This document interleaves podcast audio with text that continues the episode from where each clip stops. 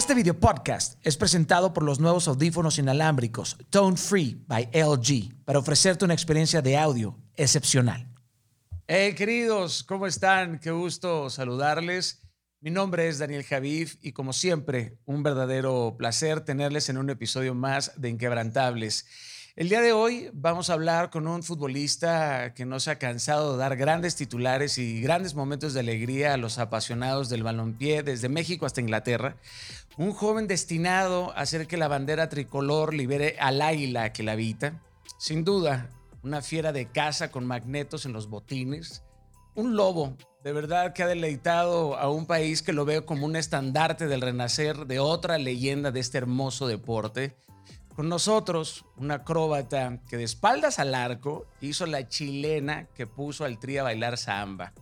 Y aprovecharemos para conocer al hombre que se esconde detrás del uniforme, a un padre primerizo y reciente, de los mejores nueves del mundo, el puntero de la manada, el lobo Raúl Jiménez. Hermano, bienvenido, qué gusto tenerte en Inquebrantales. Muchísimas gracias, un placer estar aquí contigo y bueno, después de esa presentación ya no me queda nada. Hermano, honor, honor a quien honor merece únicamente. Eh, muchas veces, muchas veces sentimos más pasión por, por, por lo que aquellos piensan que es una equivocación. Yo siento siempre mucho agradecimiento por los deportistas mexicanos porque nos han dado alegrías y nos dan gozo y nos hacen creer y nos hacen tener esperanza. Y aunque estamos en un momento medio bipolar, por supuesto, del mundo en el sentido literario, no en el sentido clínico, creo que los deportistas tienen un trabajo gigantesco, no nada más profesional, sino anímico en la sociedad a nivel, a nivel mundial. Entonces, eh, siempre es un gusto escribirle algo a, a los invitados y más siendo un mexicano tan, tan, tan exitoso, eh, pero tan buena, tan, tan buen chamaco como se ve que eres, que eres tú. Así que gracias, gracias por esta oportunidad de conversar con, contigo. Oye, em, dadas las circunstancias, muchos van a recordar eh, pues este tiempo con muy poca alegría, pero para ti ha resultado un momento hermoso, el, nacimiento de tu pequeña área, ¿no? O sea, qué, qué, qué, momento tan extraño para nacer, pero qué momento tan, tan hermoso. Sí, sí, sí, fue algo increíble. Digo, al final para mí, para Dani, fue, nos llegó en un momento muy bueno porque con esto de la pandemia, pues pude, pude disfrutar el embarazo. Claro. Cosas que no me iban a tocar por estar en concentración o viajando. Eh, tal vez ni en el nacimiento iba a estar si tenía algún partido o cosas así.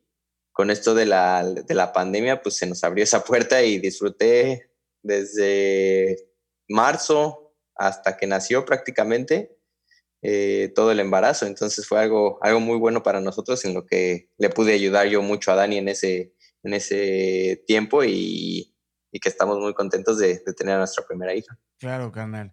Pocos futbolistas podrían decir que disfrutaron del embarazo de sus esposas, ¿no? O sea, pocos, o al menos que seas un futbolista retirado y, y, este, y ya puedas compartir obviamente esos, esos momentos.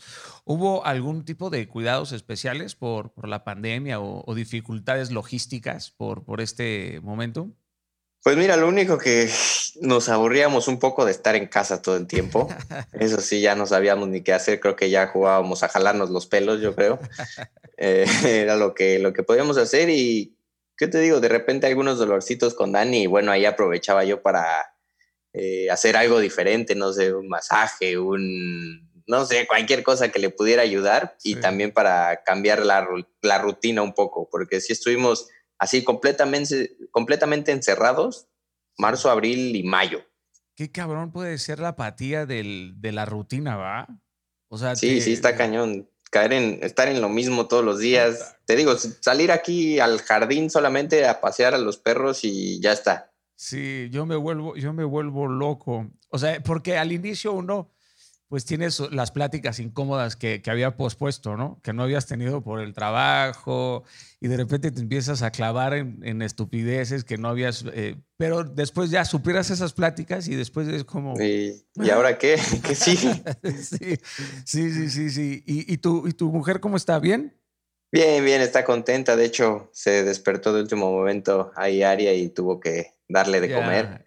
Por eso no nos pudo acompañar, pero ahí está muy bien, la verdad. Oye, ¿cómo conociste a Dani, Raúl? La conocí a través de redes sociales. No, o sea, neta. Sí. Órale, qué loco Sí, por ahí empezamos a platicar, por Instagram, de hecho. Ah, por los likes. O sea, te doy un like, te regreso un Fue de que vi que tenía su cuenta verificada. Dije, bueno. Esto da, confianza. Entonces, a partir de ahí, eh, fui a México porque nos tocaba partido con la selección. Y después de eso nos íbamos a la Copa Confederaciones. Ahí la conocí en una tarde libre que, que tuvimos. Y pues, fue regresando de la Copa Confederaciones que tuve un tiempo de vacaciones ahí, estuvimos saliendo unos días así y nos hicimos novios. ¿Pero qué le tiraste un, un DM así de...? de... De hecho, ella contestó una de mis historias. Ah, ok. Eh, sí, fue como, no me acuerdo, subí de que ella iba para México ahí. Ella me seguía por la selección. Ajá. Y fue como que buen viaje. Y dije, no, pues de aquí soy. ya, ya, pescó, ya pescó, ya pescó y de ahí soy, ¿no? Pelándote el colmillo. Oye, cuando, cuando, te, cuando te viste con ella, eh, o sea, supiste que, que era tu mujer. Sí, desde un principio como que fue algo, te digo, compartimos un par de mensajes así varias veces, eh, hasta que le pedí el WhatsApp eh, más, le dije, más fácil por ahí. ahí sí me llegan las notificaciones. Ay, ay, ay. y este, ya a partir de eso, pues te digo, empezamos a mensajearnos. La vi un, un, día que te digo, tuvimos una tarde libre, pero después de eso pasó todo un mes casi, casi porque nos fuimos, te digo, a Rusia para las confederaciones. Y pues fue ya regresando cuando la, la vi, la empecé a conocer más y sí, desde ahí yo creo que nunca dije, ¿Nunca te sacó tarjeta amarilla ni roja? No, no, no. Afortunadamente no. expulsado, carnal. No, la verdad que no. Mira, hasta aquí estamos. bueno, brother. Eso, pues, te pudo haber mandado a la banca varias veces. no, no, no. Afortunadamente, no, nada de eso. Bueno, qué, qué, bueno que, este, o sea, goleador también en el amor. Mira nada más. sí, mira, afortunadamente me tocó. Mira nada más. Bueno, acaba de nacer tu, tu bebé. Eh, oye, vi un evento allí en los Wolves eh, que te organizaron para conocer el, el, sexo de tu bebé, pero tú pensaste que iba a ser este varón, ¿no? Sí. ¿Qué pasó ahí? ¿Fue una apreciación de los ecosonogramas o, o cómo fue? Pues mira, nosotros, que fue el, cuando llegó Dani aquí en enero y pues pusimos un, ir a los, al ginecólogo el, en febrero, los primeros días. Fuimos, y ya todo bien, todo tranquilo. Nos dijeron, ¿quieren saber el sexo? Le dijimos, no, todavía no. Entonces fuimos marzo, a finales de febrero fuimos otra vez y ahí dijimos, no queremos saber el sexo, pero escríbanlo en un sobre y los Wolves nos van a preparar algo. Se los damos a los Wolves y listo, ok. Se lo damos a los Wolves, preparan todo, pa, pa, pa. Le doy a la Diana y sale todo azul, ¿no? Y ya todos muy contentos, todo muy padre, ok ya íbamos a tener un niño. Y la, el próximo mes que vamos al ultrasonido, nos dice el doctor, ¿cómo va su niña? No, o sea, no. Y nosotros, ¿cómo de que cómo va su niña? Entonces, y ya nos, nos, hizo el ultrasonido otra vez. Sí, miren, es una niña, aquí está, se ve todo clarísimo. Y, y resulta que al parecer entre el doctor y la enfermera hubo ahí falta de comunicación y la enfermera apuntó, es niño, it's a boy. No. Cuando en realidad era una niña y pues ya después la tuvimos que corregir. Sí, de, de Ander pasaste a Aria, ¿no? Sí, exactamente. Bueno, de todos modos seguramente va, va, a ser o ha de ser ya una tremendísima bendición. Oye, ¿y los cambios hormonales y los antojos cómo te trataron en la pandemia? híjole. no, la verdad que fue un embarazo, digo, todo lo que nos habían platicado, todo lo que nos habían dicho, dije, y la voy a sufrir pero afortunadamente México estuvo en, en, México. Dani estuvo en México los tres primeros meses de embarazo. Ah, no, bueno. Que fue cuando la peor la pasó. Entonces me libré de eso. sí, sí, Superaste la prueba y no tuviste que. ya está, ya hasta le dije, bueno, cuando veamos por el segundo te mando a México a pasar los tres primeros meses y ya después bienvenida a casa otra vez. Ah, qué gracias. Sí, sí, sí. no, pero la verdad, muy bien. A mí, no sé si entre la cuarentena y que me dieron también antojos, subí ahí un par de kilitos yo. ¿Neta? Sí, sí, sí. sí, Habían me habían dicho que igual yo tenía ascos o antojos y así. No creía, pero los antojos creo que sí me dieron. Te digo, no sé si también por estar encerrado todo el tiempo que no tienes nada que hacer más que comer. No, yo creo que fue. Bueno, sí, sí he escuchado. Yo no tengo hijos, pero sí, sí he escuchado que, o sea, si está, si está embarazada tu mujer, te dan, o sea, te dan antojos. O sea, sí, ciertos síntomas. Digo, me habían dicho que si la besas, luego por eso mismo te puede dar asco a ti, no sé. Sí. a mí se me hace que mi esposa está embarazada porque yo tengo antojo de lunes a domingo, cabrón, porque yo trago como si no hubiera, como si no hubiera más. Güey, yo le metí, de verdad, le dejé de quitar el migajón al borillo. O sea, le entré duro, brother. Esta, le entré duro. Llevo un mes, un mes a dieta porque yo creo que me subí como unos 5 kilos. Porque, porque tragas todo el día azúcar, vino, chela, este, que unos taquitos, que hay, que un tocinito, que uno sé sí, qué. Ni me digas porque no sabes cómo extraño los tacos y esas cosas. Qué cabrón está. Eso, eso sabe extrañar macizo, ¿verdad? Sí, yo creo que es lo que más, digo, después de mi familia, pues toda mi vida viviendo con ellos y todo eso, pero la comida sí se extraña muchísimo. ¿Y eres de los que comparte de sus tacos con su mujer o él? No, cada quien pide lo suyo. A huevo. Mira, yo se lo dije a mi esposa el día, eh, no, no, fue el día que nos conocimos, pero salimos a comer tacos como a los cuatro o cinco días y le compartí de mi taco y le dejé muy claro, mira, si yo te comparto de mis tacos, significa que soy yo. o sea, para que entiendas el nivel de amor que te tengo. Chicas, si te comparte de sus tacos, es él. De ahí, ahí, ahí estás bien. Eres, eres de ahí. Oye, Raúl, ¿cómo te sientes al inicio de esta nueva temporada bajo estas condiciones tan atípicas y tan particulares? Bueno, contento, emocionado de que ya reinicia esto otra vez. Muy pocas vacaciones tuvimos porque la temporada pasada fue muy, muy larga.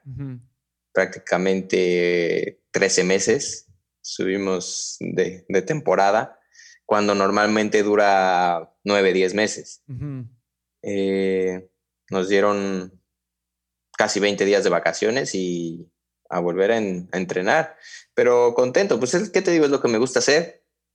Pero si, si vacacionas, Raúl, o sea, o, más bien dicho es, güey, llegas a tu casa hecho cagada después de 13 meses de un trabajo tan, claro, tan duro físicamente, es como, güey, empiezas, yo creo que después de tantos meses olvidas cómo vacacionar, ¿no? O sea, como que te empiezas a acoplar. Sí, digo, normalmente si el año pasado fuimos a Los Cabos, eh, Acapulco, fuimos a algunas playas. Este año no pudimos salir de aquí de Inglaterra porque por lo mismo del COVID, eh, el registro de área muy lento. Eh, su pasaporte lo hicimos hace apenas una semana y nos llega en dos, tres semanas. Ah. O sea, ella no podía viajar y estábamos arreglando los papeles de Dani también para que ella pudiera estar aquí con una visa que, le permitiera estar, que no me la vayan a deportar, ¿sabes? Claro, sí, así Entonces no podíamos salir del país, entonces la pasamos aquí y bueno, lo bueno fue que nos, nos vino a ayudar su mamá, estuvo aquí prácticamente un mes, y ahora está mi mamá aquí con nosotros, entonces nos ha ido bien en estas, en estas vacaciones. Qué chidas las jefitas, ¿verdad? ¿Qué haríamos, uno sin, las, sin las jefitas? Oye, ¿en qué consiste un día de trabajo normal en tu vida, Raúl? O sea, ¿cómo entrenas o cómo se diferencian los entrenamientos de una persona que tiene un manejo, en tu caso, tan sutil del, del balón? O sea, ¿te aspectas, eh, te, ¿en qué aspectos, más bien dicho, te, te enfocas en, en tus prácticas? Bueno, yo siempre he dicho que el fútbol es un trabajo de 24/7, no solamente de ir a entrenar. Ok. Porque pues vale, cuenta mucho también el descanso, la alimentación y pues todo lo que, lo que hay fuera también en tu casa. Pero bueno, un entrenamiento, no sé, me voy de mi casa a las 9 de la mañana, hago una activación antes de empezar ahí en el gimnasio para ya entrar un poquito en calor. Salimos a entrenar, que será hora y media, eh, dos horas. Y después de ahí, pues ahí mismo en el club podemos, podemos comer. Eh, nos tienen, pues, no checados, pero una dieta bien. O sea, ya tú decides lo que comes, es como un menú, se mm. te puede decir. Y pues, luego en casa, te digo, a descansar. Ahora con la, la bebé no tanto, pero, pero también es algo que, que, va, que va de la mano. Eso, eso cuenta mucho. ¿Te pesan todos los días? No, no todos los días, ciertos, ciertos días nada más, cuando te toman los pliegues o el porcentaje de grasa y te pesan, no sé, cada dos semanas o así. Como Miss Universo, ¿no? Así de... casi, casi. te, tragas, te tragaste unas papas, ¿verdad, Raúl? Aquí se, te, aquí se te ve en el pliegue, cabrón. Aquí tienes 1.1% más. Sí, oye, pero y siempre entrenan las, o sea, entrenan eh, táctica eh, o, te enfocas en, tus talentos individuales, o sea, ¿cómo, cómo funciona eso? Depende el, día. Por ejemplo, si yo juego un sábado, tengo el partido, bien. Eh, normalmente sería el domingo libre y de ahí entrenas lunes, es un poco regenerativo, un poco de recuperación para los que más tiempo jugaron el partido. No sé, masajes, eh, ahí con los rollos de, estos que te dan masaje también, eh, te metes al agua fría, al agua caliente, eh, todo ese tipo de cosas para recuperar los músculos, las piernas. Y no sé, te podría decir, el martes, ahí empieza otra vez lo fuerte, una sesión más intensa de entrenamiento, más física, donde trabajas menos con balón y más la parte de correr para estar a punto. Y, al final, aquí en los Wolves hacemos, sería un trabajo de gimnasio, de tren inferior y un poquito de tren superior. Ya. Em, el jueves ya baja la carga, eh, hacemos parado táctico, ya sabes, tiro de esquina, faltas, eh, el parado de equipo ahí, como ciertos movimientos. Y el viernes un poco más tranquilo la cosa, pero porque ya el siguiente día tendríamos partido. Entonces, la carga, o sea, la semana empieza tranquilo, un día fuerte y luego ya baja otra vez un poquito la carga. Ya. ¿Sabes? Para llegar al partido bien, pero sin las piernas pesadas. Ya. O sea, no, no, no hinchadas o no adoloridas. Exacto. Sí, exacto. a mí me impresiona tu agilidad. Con, ¿Cuánto mides? ¿1.92? ¿1.91? No, 1.88.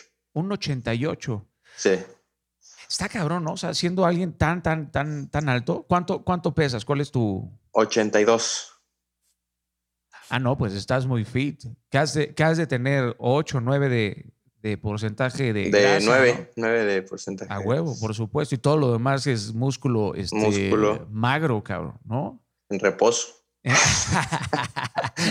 Oye, ¿y el entrenamiento mental, Raúl? O sea, no hay, no hay un día como que los entrenen mental, emocionalmente, espiritualmente? O sea, ¿no hay como ese tipo de prácticas o tiene que ser algo individual? Eh, no, no en sí un día, pero sí tenemos una persona para eso en el club, que ahí está todos los días, todos los días en los entrenamientos. Si tú quieres, te acercas con él. Eh, él se acerca mucho a platicar, es, es argentino. Ah. Eh, ya ha trabajado mucho durante muchos años. Estuvo, de hecho, en el Barcelona, según sé, algunos años.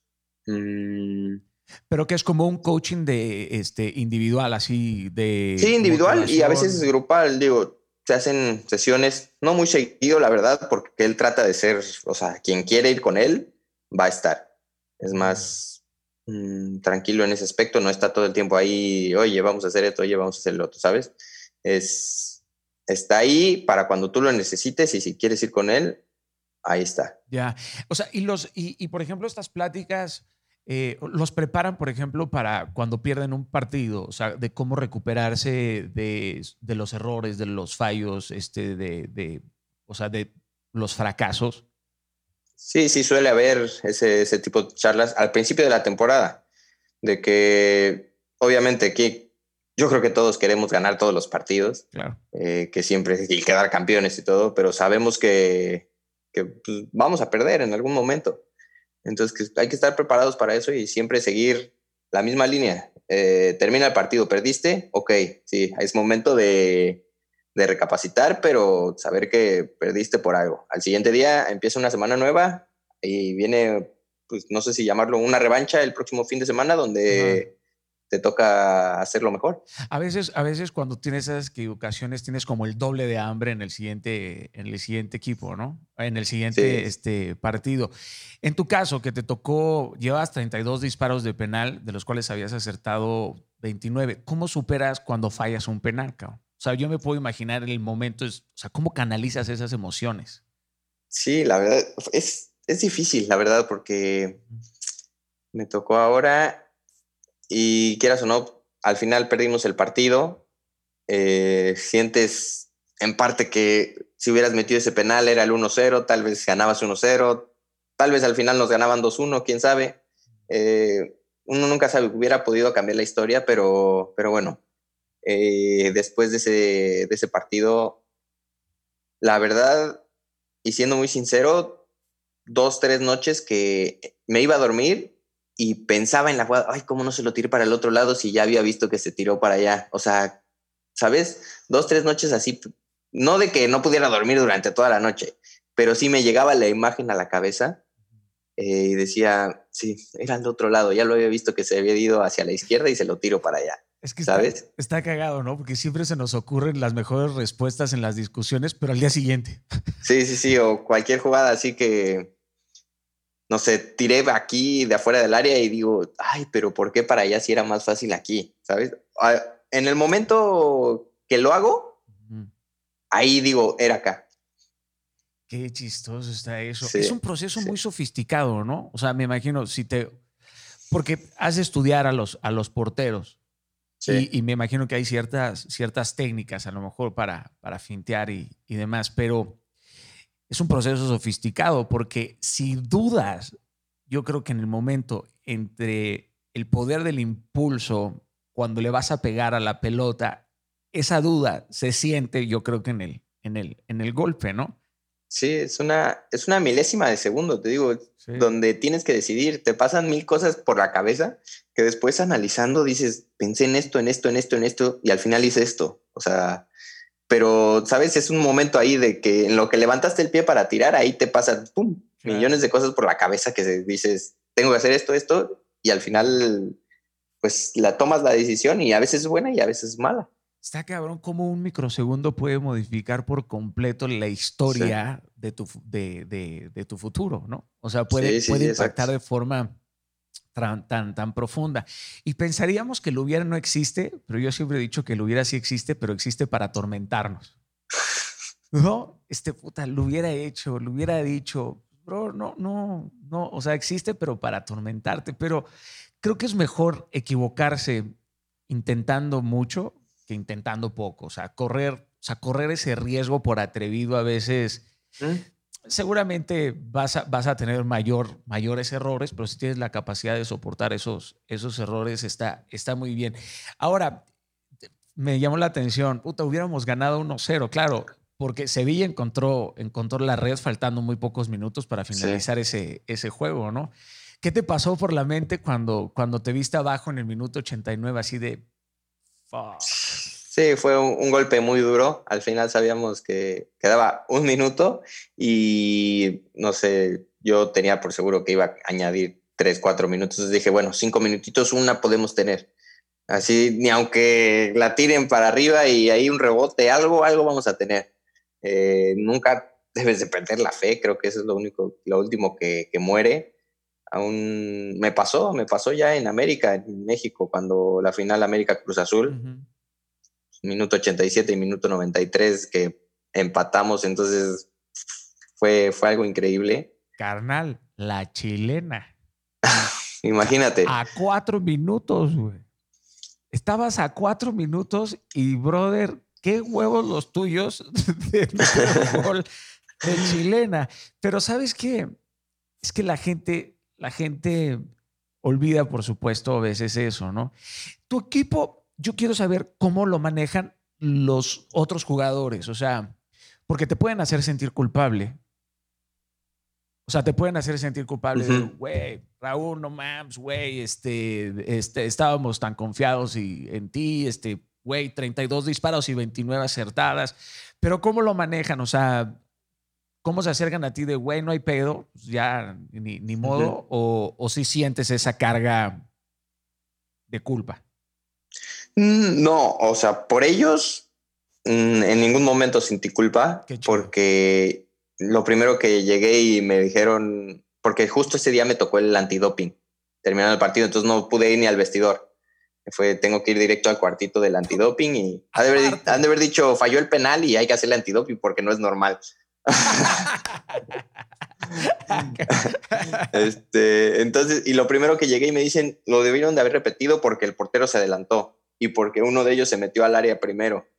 ¿Sabes? Entonces a mí uno piensa, ay, es que si lo hubieran repetido, tal vez lo meto y no, ese penal fallado ya no cuenta. ¿Sabes? Entonces, por mis compañeros, por el entrenador, por todo, estoy muy contento y muy agradecido con ellos de que en ningún momento me echaron culpa. Salió diciendo incluso el capitán que era esto un equipo y todos trabajábamos juntos y que si falla el penal no pasaba nada, todos, todos hicimos algo para, para no poder pasar. Yo siento, yo siento en, en Wolves ese compañerismo a la antigua, O sea, de estar en las buenas y en las malas. Eso, por lo menos es lo que yo logro olfatear o, ver. Y eso, y eso los, hace, los hace no nada más fuertes, sino te hace un lugar en donde, en donde compartes lealtades, ¿no? O sea, en donde compartes eh, amistad. A raíz de ese partido contra el Sevilla se avivó esta incansable comparación con Javier Hernández. ¿Por qué surge esto, Raúl? Yo al día de hoy, la neta, no lo entiendo. Y me pregunto, ¿qué se siente cuando alguien ofende en tu nombre a un compañero? O sea, ¿qué pedo? O sea, esta rivalidad, este espíritu de competencia, entiendo, por supuesto, que puede incentivar el progreso, pero estas comparaciones, yo creo que más que ayudar, limitan. Claro es muchas veces, ¿por qué lo hacen?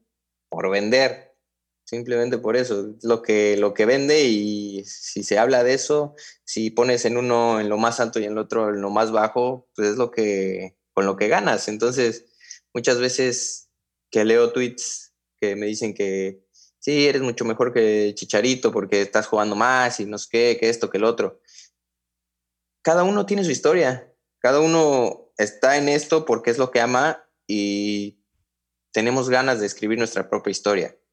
Que hay récords, que hay cosas que él implantó que ahora pude romper, eh, otros que no estoy ni cerca. Cada uno tiene su propia historia y cada uno quiere hacer lo que, lo que le gusta. Nosotros somos compañeros y amigos en la selección eh, y hay veces que hasta viendo ahí los dos juntos nos reímos de lo, de lo que ponen, de lo que hablan. Entonces, como él alguna vez lo ha dicho también, ¿por qué demeritar a uno cuando puedes apoyar a los dos? aparte tienen historias polares, o sea, son súper diferentes. Los tiempos, completamente. Los, los, momentums futbolísticos, el fútbol ha cambiado abismalmente de cuando él empezó a jugar y logró ese, ese, ese récord, por supuesto, de, de goles a lo que ahora tú haces los tiempos, por supuesto, y los, y los minutos jugados, aunque sé que eres un, tipo este, competitivo. Hablando de redes sociales, ¿cuál ha sido los comentarios más desagradables que, que hayas leído? Yo creo que comparar es deformar a alguien, cabrón. O sea, le arranca su unicidad, o sea, como si fuera, o sea, como si tú estuvieras comparando unos tenis, ¿no? O sea, como, mira, este, este, este modelo este, no está tan bien hecho como este. Oye, cabrón, son, son personas. Sí, claro, somos personas. Como te digo, cada uno queremos estamos en el fútbol porque es lo que nos gusta, pero así como si fuéramos arquitectos, empresarios, lo que fuera, o sea, te aseguro que sería lo mismo. Eh, siempre buscando hacer menos a uno, siempre... O incluso cuando los dos hacen bien algo, lo que vende es quién es mejor, ¿sabes? O sea, ¿por qué no los dos lo hicieron bien? Y los dos están haciendo lo suyo para, para hacerlo mejor. Oye, y las palabras que utilizan, cabrón para los titulares. Desbancó.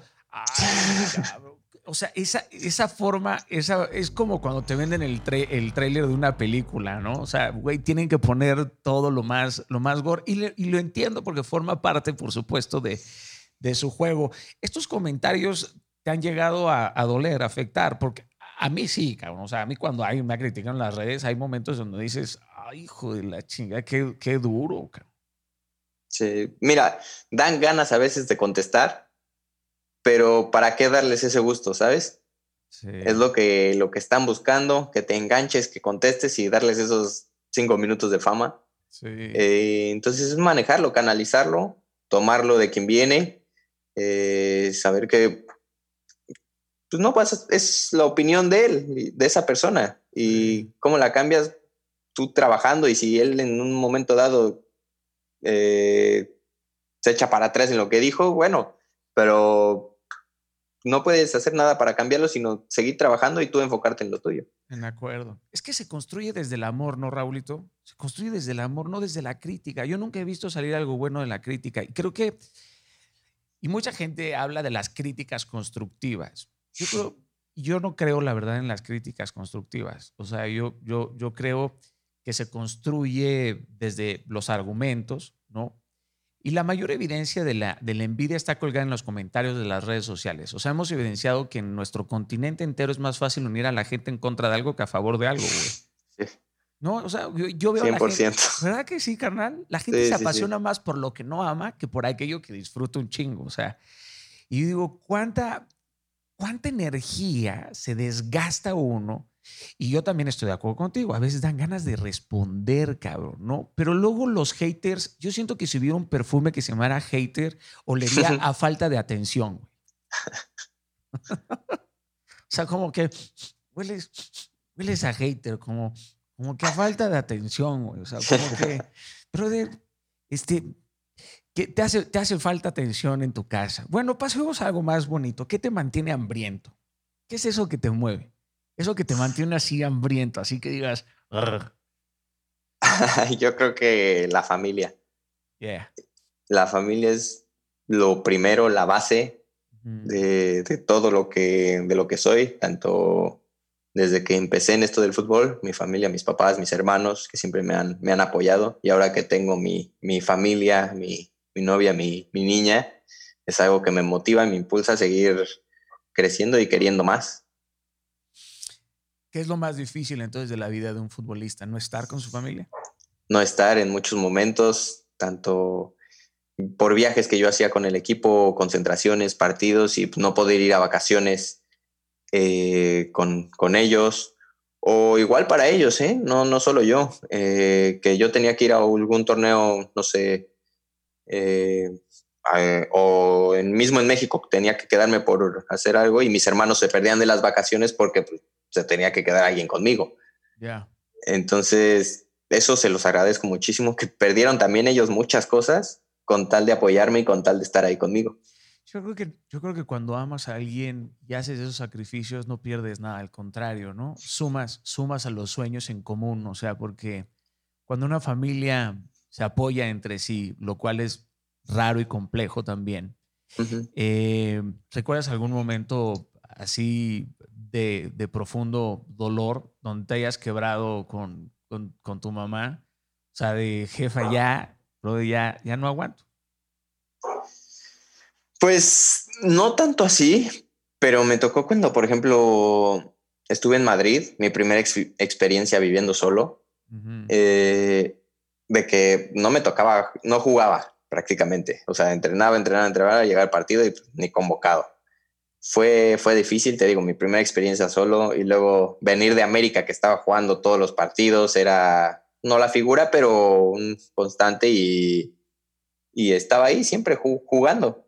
Eh, llegar a la Atlético de Madrid, eh, una experiencia nueva, un fútbol nuevo y no jugar, sí me pegó, la verdad, sí, fue algo que, que pues no tenía yo planeado, ¿sabes? Uno siempre dice, quiero ir a jugar, es un cambio al que quiero, no quiero que me pase como a tal persona o no quiero que, o sea, yo quiero escribir mi historia y jugar y jugar y jugar desde que llego. Y cuando no te toca, si es algo difícil, es, es complicado. Se van muriendo los talentos.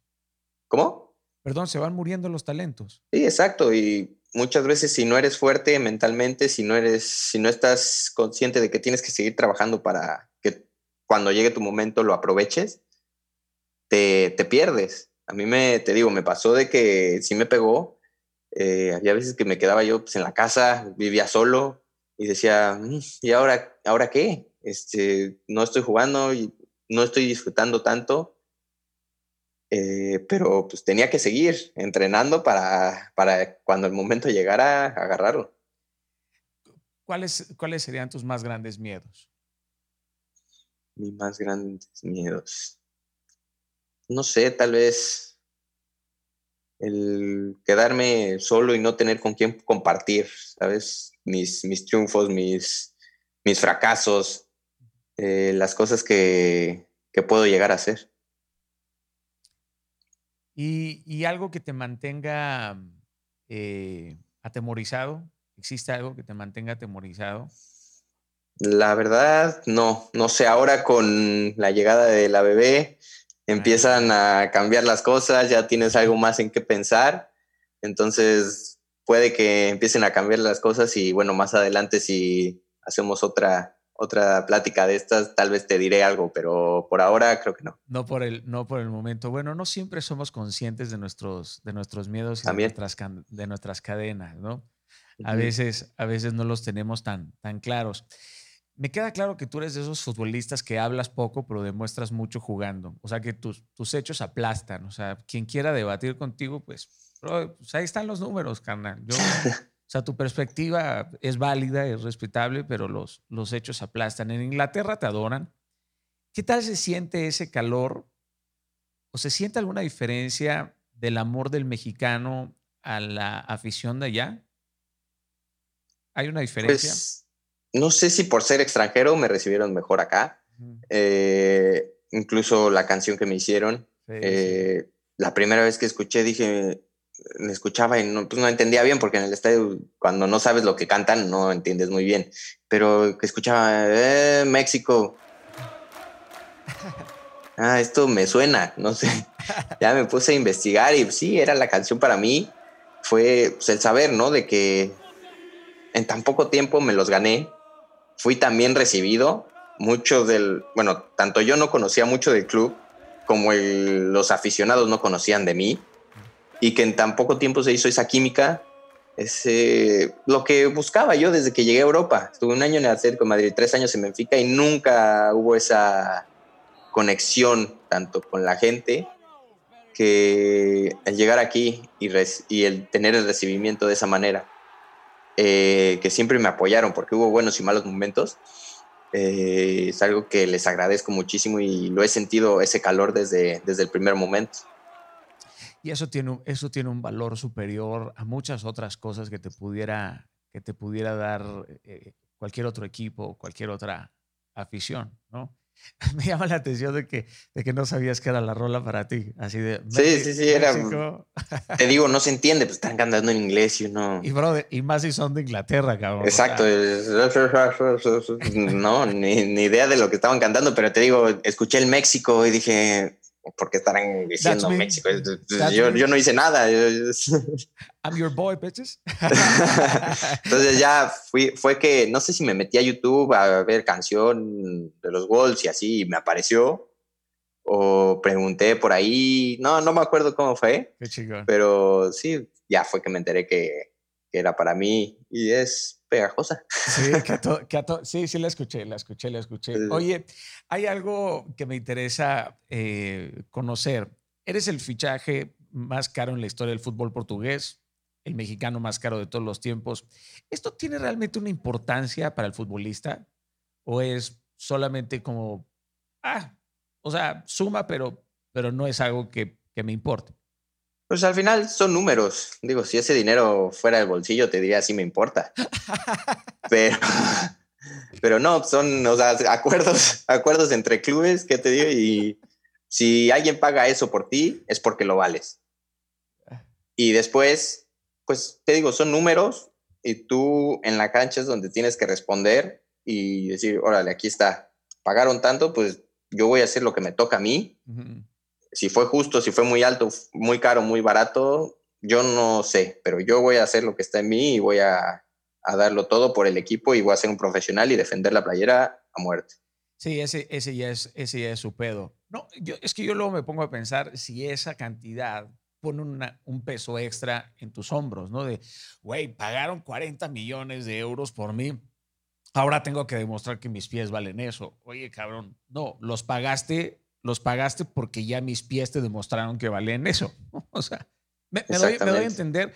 Y después la gente dice, güey, todo lo que pagaron por ti. Oye, cabrón, yo no les pedí esa lana. Ellos, ellos se pusieron de acuerdo. Sí. Pero si ellos se pusieron de acuerdo es porque, porque mis pies valían antes de que ellos porque algo me vieron y gracias a eso lo pagaron. Sí. Hay, hay dos diferentes ligas dentro de la Liga Premier. ¿Tú consideras eso? Dos diferentes ligas dentro de la Liga Premier. Pues sí, puede ser, pero es muy, muy competitiva, ¿eh? O sea, cualquiera le puede ganar a cualquiera. Ajá. Sí, esta, esta última temporada sí hubo, pues, en Liverpool se la llevó de calle. Pues la suerte del ganador, carnal. Sí, exacto. Había partidos que ganaban al igual al minuto 92, 93 la última jugada o un rebote ahí, pum, se metía algún autogol. Hubo cuatro o cinco partidos que ganaron así, pues sí, como dices, es la suerte del campeón y se veía que se lo iban a llevar. Entonces, a veces, a veces pasa eso también. Pero recuerdo la primera temporada, un punto entre el City, que quedó campeón, y el Liverpool. O sea, récord de puntos para el Liverpool, 97, 98, no me acuerdo. Y no quedar campeón, imagínate. Lo competitiva de la algo, sí, saber que hiciste el máximo, pero hubo uno, un equipo mejor. Sí, eso está, eso está muy, muy cabrón. Oye, vi que eh, contrataron a Fabio Silva. ¿Ya lo conociste? ¿Ya entrenaste con, con él? Ya, ya tuvimos. Justo ayer entrenamos doble. Entonces ya tuve mis primeros entrenamientos. ¿Cómo que doble, güey?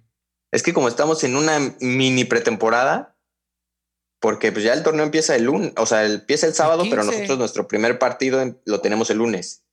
Ah, cabrón, pero si empieza el 15, ¿sí, no? ¿El 15 empieza la temporada? 15 de septiembre. 15. O 14, sí. ¿no? Nosotros jugamos el. ¿A qué estamos hoy? A 9, a 9. A 14, sí. Nosotros jugamos el 14, empieza el 12 la liga. Ah, ok, ok, ok. pero nosotros empezamos a entrenar el día primero. Mm. Entonces no tuvimos tiempo de hacer como una pretemporada normal que normalmente en un en un año normal dura tres semanas, un mes, ¿sabes? Eh, ahora fue algo muy corto, entonces entrenamiento doble. Empezamos un martes a hacer los tests del COVID. Eh, miércoles entrenamiento normal, jueves doble, viernes doble, sábado doble, domingo libre, lunes uno, martes dos y ahorita pues descansamos hoy y mañana doble otra vez. O sea, cuando es pretemporada se entrena muchas veces dos o hasta tres veces al día. Y tú te quejas por trabajar seis horas, tú, tú que me estás escuchando. sí, así hay veces que son muy pesadas, pero creo que ayuda mucho a llegar con aire, a llegar bien preparado a lo que es el torneo. Y más con tan poco tiempo de, preparación. Oye, ¿y cómo fue entrenar con, con, con Fabio? Bien, es un chavo que tiene, se le ven cualidades desde que, desde que llega y empieza a tocar el balón, se le ve que, que puede ser un, un gran prospecto de, del fútbol mundial a futuro y bueno, yo también me, me, encargaré de apoyarlo, de ayudarlo. Mucha gente dice, ah, llegó por competencia para Raúl Jiménez. Y pues en parte está bien, porque así no caes en una zona de confort. Sabes, oye, hay alguien atrás de ti, viene pisándote los salones, tienes que meterle. Así me pasó muchas veces en, en América también. Eh, me traían eh, extranjeros a jugar y mucha gente pensaba que ellos iban a ser los titulares y que yo iba a regresar a la banca, pero con Miguel Herrera me pasó y me mantuvo porque yo estaba siendo consistente, estaba haciendo bien las cosas y pues justamente fue el año que fuimos campeones, entonces uno demuestra que siempre cuando caes en una zona de confort para ti es muy fácil ya, pues aquí estoy seguro, aquí lo estoy haciendo bien, eh, soy el titular, nadie viene eh, atrás de mí, entonces aquí estoy. Pero cuando tienes alguien atrás que está ahí, ahí, ahí, que sabes, que lo ves, que está entrenando, que también él quiere su oportunidad, dices, no aflojo. Claro, te vuelve competitivo y cooperativo. Exactamente, sí, tú buscas siempre el, el bien del equipo y cuando, cuando el que está, por ejemplo, en la banca está bien, obliga al que está adentro a hacerlo igual, igual o mejor. Entonces, y es igual, cuando el que está jugando lo está haciendo bien, cuando entras de cambio tienes que hacerlo igual o mejor. Por algo, por algo son los cambios, por, para, mm, ¿qué te digo? Rejuvenecer, eh, darle aire al equipo está cabrón ser cambio, ¿no? Y si te meten cuatro minutos antes de terminar el partido, o sea, mientras que entras y agarras el ritmo y te pones en, el estado mental de todos, eso está cabrón, ¿va? Sí, no, deja tú cuatro minutos, pues ya ni tiempo te da de cansarte, creo. Eh, entras al minuto 50, 60, en cinco minutos te mueres.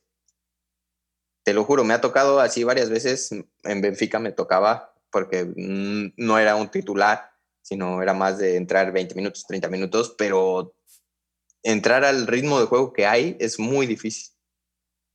Claro, es un, es un proceso este, físico que, que, requiere de ti la máxima potencia. Sí, sí, sí, porque estás calentando en la banda, sí, calientas, tú te sientes ya listo para entrar, pero entras al partido y es un nivel, una exigencia, pum, pum, pum, de aquí para allá y cuesta, cuesta trabajo. Fíjate que a mí me llamó la atención que le llamaran creo que es algo prematuro que le digan Cristiano Ronaldo, el nuevo Cristiano Ronaldo. A, o sea, me parece muy prematuro. Digo, lleva tres o cuatro goles como profesional, ¿no? O sea, ¿qué te parece esa comparación? Pues volvemos a lo mismo. Son cosas que no tienen caso. Él, yo no, o sea, sí, seguirá, su, seguirá el ejemplo de Cristiano Ronaldo, porque Cristiano Ronaldo es un ejemplo. Por supuesto. Tanto de superación como de querer más. Disciplina. Como disciplina, exactamente, trabajo, esfuerzo, dedicación. Es, es un ejemplo, yo creo que para todos. Eh, pero, como te digo, el chavo quiere hacer su propia historia y no creo que diga, quiero ser el próximo Ronaldo, ¿sabes? Quiero ser Fabio Silva y que la gente me recuerde y, y me vea como Fabio Silva. Yo creo que todos queremos eso, crear nuestro nombre y que nos recuerden por eso. Claro. No, y, luego, y luego, como tú mencionabas, ¿no? Que, que la gente piensa que lo traen eh, para desbancarte y, luego los ponen a competir en precios, ¿no? Superó eh, en billete Fabio. Brother, ¿eso qué coños tiene que ver? Oye, mira, te voy a hacer esta pregunta. ¿Crees que hay algún tipo de burbuja en el fichaje? O sea, el mercado de fichajes e, entre temporadas de fútbol se suponía que iba a estar un poco frío, ¿no? O sea, según las expectativas, yo creo que del COVID. Pero estamos viendo que no es así. O sea, hay movimientos y los equipos apuestan un montón de billete para reforzar sus filas, como es el caso ahorita de Wolves o la sacudidota que, que tiene, que tiene el Barça, ¿no? Y, debido, por supuesto, a este contrato de, Fabio, eh, se estallaron las redes sociales y la prensa deportiva empezó con todas sus especulaciones sobre, sobre, sobre tu destino profesional en estas últimas semanas. Y todos los días yo veía que aparecía en la prensa un nuevo titular de Raúl en Inglaterra, Raúl en España, Raúl en Italia. Todo el mundo está interesado en sus servicios. Sin embargo, aquí estás, güey a punto de iniciar la temporada con el Wolves, después de haber recibido el reconocimiento como el mejor jugador del equipo, tanto de tus compañeros como de la hinchada. ¿Podrías aclarar esta situación? ¿Qué te digo? Durante, desde que empezó el mercado de fichajes, no te miento, he estado en 10 diferentes equipos. que si, como dices, me voy a Italia, España, me quedo en Inglaterra, pero en otra ciudad son cosas que no sé cómo se entere la gente o quién ponga. O tan fácil, tú mañana pones. Eh, Raúl Jiménez se va a ir al, no sé, al Atlético San Pancho. Y mañana sale en todos lados, pa, pa, pa, pa, pa, se hace una cadenita y todo el mundo lo empieza a creer, todo el mundo lo empieza a publicar. Y es como de, oye, espérame, yo estoy aquí, estoy haciendo mi pretemporada en los Wolves, estoy bien, sabemos que los fichajes se cierran hasta octubre, falta un mes. Pero pues estoy aquí concentrado en lo que, lo que a mí me toca, haciendo mi trabajo. Está, está muy cabrón. ¿Está contemplado un cambio de equipo en el corto plazo, Raúl? Porque, porque, pues porque mucha gente dice que se estaba negociando tu fichaje en otra liga y puros rumores. Sí, sí, sí. O sea, no me cierro las puertas nunca nada. Siempre es escuchar. Si llega algo, habrá, habrá que escuchar. Pero estoy muy contento aquí en los Wolves estoy, pues tengo contrato, que te puedo decir, tengo contrato y en teoría hay que cumplirlo. Sí. Pero siempre si hay algún cambio tienen que estar de acuerdo las tres partes. ¿Qué termina el club, en el, el, que te quiere y tú. En el Entonces es algo entre los tres. ¿Tu contrato qué termina? ¿2023? 2023, sí. 2023. Bueno, decía, decían que te podías ir al, al Arsenal. Esa, esa, y esa sí yo sí me la compré, la neta. es así, porque dije, mira, si, si, si Aubameyang, que como me cuesta trabajo decir ese, su nombre, se, se iba para España, yo dije, puta, güey, donde los cañoneros sí se lleven a, a Raúl, yo dije, si están coqueteando con él de forma seria. bueno, pero ahí, esa es una, esa es una, pero luego salió otra que decía, Aubameyang pidió a la directiva el fichaje de Raúl Jiménez para poder, para poder renovar. ¿Sabes? Tú te pones, ah, ¿qué jugador le va a decir? O sea, le va a decir, ah, sí, espérame tantito. ¿Sabes? No es como que, sea así tan fácil. Sí, pero, pero vamos, vamos, a, vamos a ser este, honestos. Si terminas en el 2023, en el 2023 tú ya tendrías 32. Y digo, sé que has sido prudente y te felicito, sé, me has respondido de forma muy prudente, pero yo sé que el deseo genuino del, público y la realidad a veces este, apremia de una forma diferente y habría que anticiparse el futuro. ¿Hacia dónde vas tú? O sea, ¿qué quieres tú en tu carrera? Yo sé que depende de muchísimas cosas, Raúl, pero tu olfato, ¿qué te dice? No, yo seguir creciendo, buscar siempre más. Si tiene que ser en los Wolves, si tiene que ser en otro lado, yo siempre me he caracterizado por eso, por no darme por vencido, por siempre ir buscando más, buscar eh, siempre ir más alto. Y no sé, cómo este, me quiero mantener en las ligas top mucho tiempo, eso sí, no tengo la menor duda. Quiero seguir jugando y saber que, pues lo más importante aquí es mi felicidad y lo que, lo que yo quiera, tanto para mí como para mi familia. Dime una cosa, eh, ¿está, ¿está en la obligación el futbolista siempre crecer de nivel o es válido asentarse hasta el final de su carrera en un solo equipo?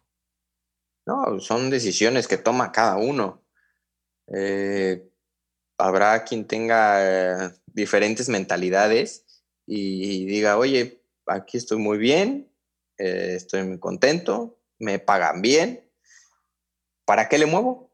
Si aquí, aquí estoy haciéndolo bien y, me quieren. Eh, como, no sé. Pero Cada quien tiene sus ideas y lo que, lo que quiere hacer y lo que piensa. ¿Ese, ese, hubiera, ese hubiera no te atormenta también? sí, pero fíjate que no me arrepiento de ninguna decisión de las que he tomado Hubo varias ofertas, por ejemplo, antes de ir a Benfica, hubo para venir a préstamo al West Ham.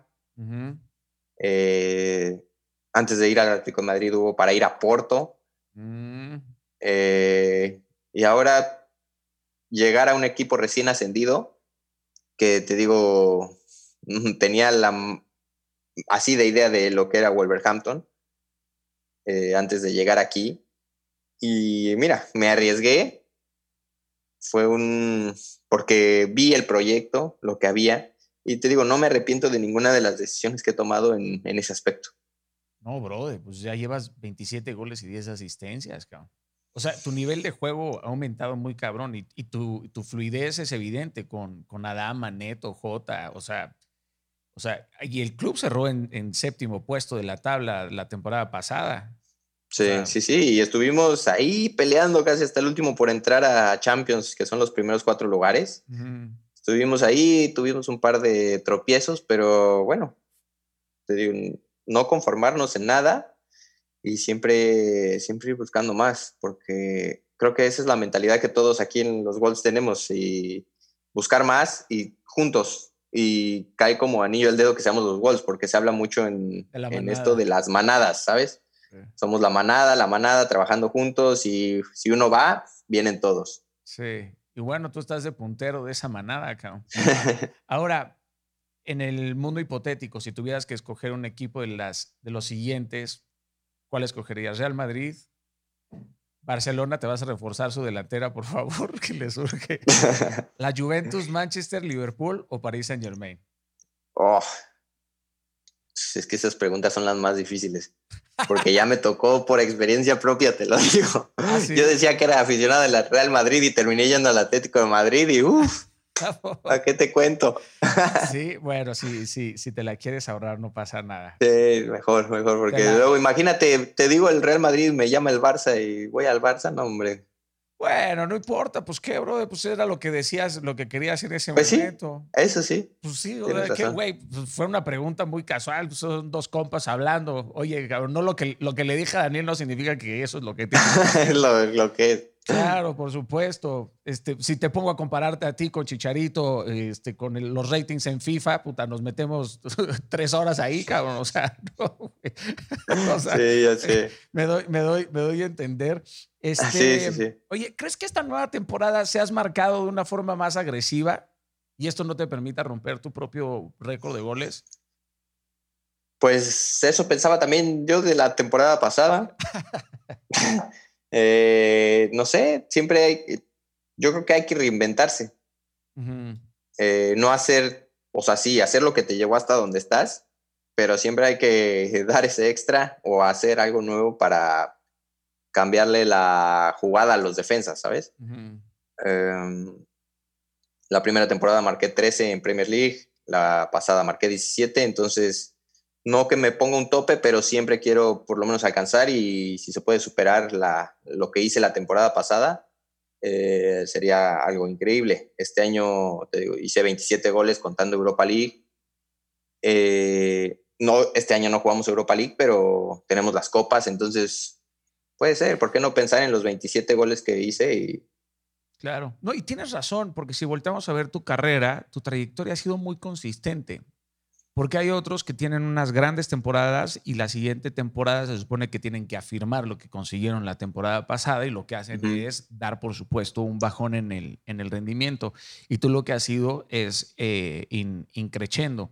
Eh, has jugado en, las ligas españolas, eh, eh, portuguesa e inglesa. ¿Qué ha aportado a tu juego en particular cada una de estas ligas? Pues en España, mi primera experiencia europea, un fútbol más rápido que el mexicano. Eh, el, yo creo que ahí fue lo más importante. El, antes de que te llegue la pelota ya tienes que saber lo que tienes que hacer, porque te llega y ya tienes la marca encima.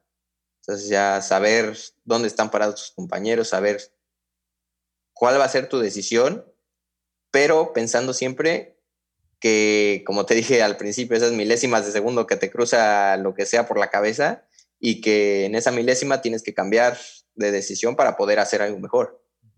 Yo creo que eso en la Liga Española fue lo que me, lo que me aportó.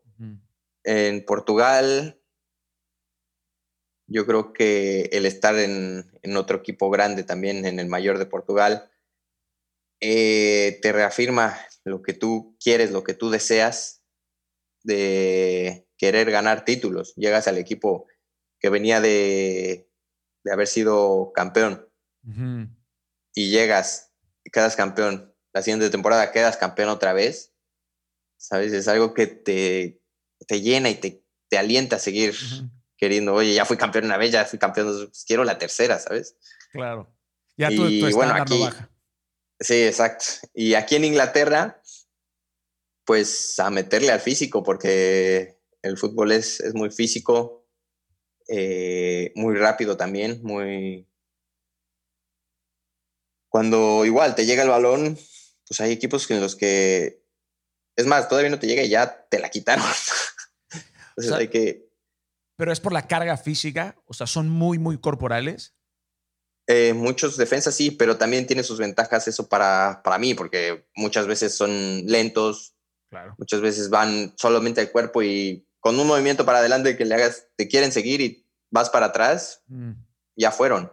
Entonces, te digo, hay que reinventarse. y, eres una mole, brother, un 88. no, pero imagínate, tengo un compañero que viene de 1,96. 1,96. Un defensa. ¿Quién, güey?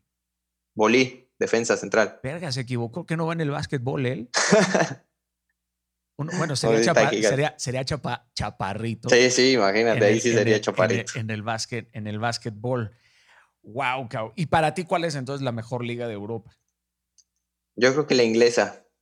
Sí, creo que, como te digo, cualquiera le puede ganar a cualquiera. No es como, por ejemplo, en España sabemos que Barcelona y Real Madrid son los que se pelean el título y el Atlético de Madrid se mete ahí en la pelea. De ahí para abajo se pelean, pues entrar a Champions, entrar a Europa League, pero de ahí en fuera. Y acá, si ves las últimas temporadas, no sé, las últimas 10 temporadas, ya ha habido seis campeones. ¿Te, gusta? Más o menos cinco o seis campeones diferentes. Entonces, yo creo que sí, por ahora la, la liga inglesa y por la calidad de jugadores que hay también.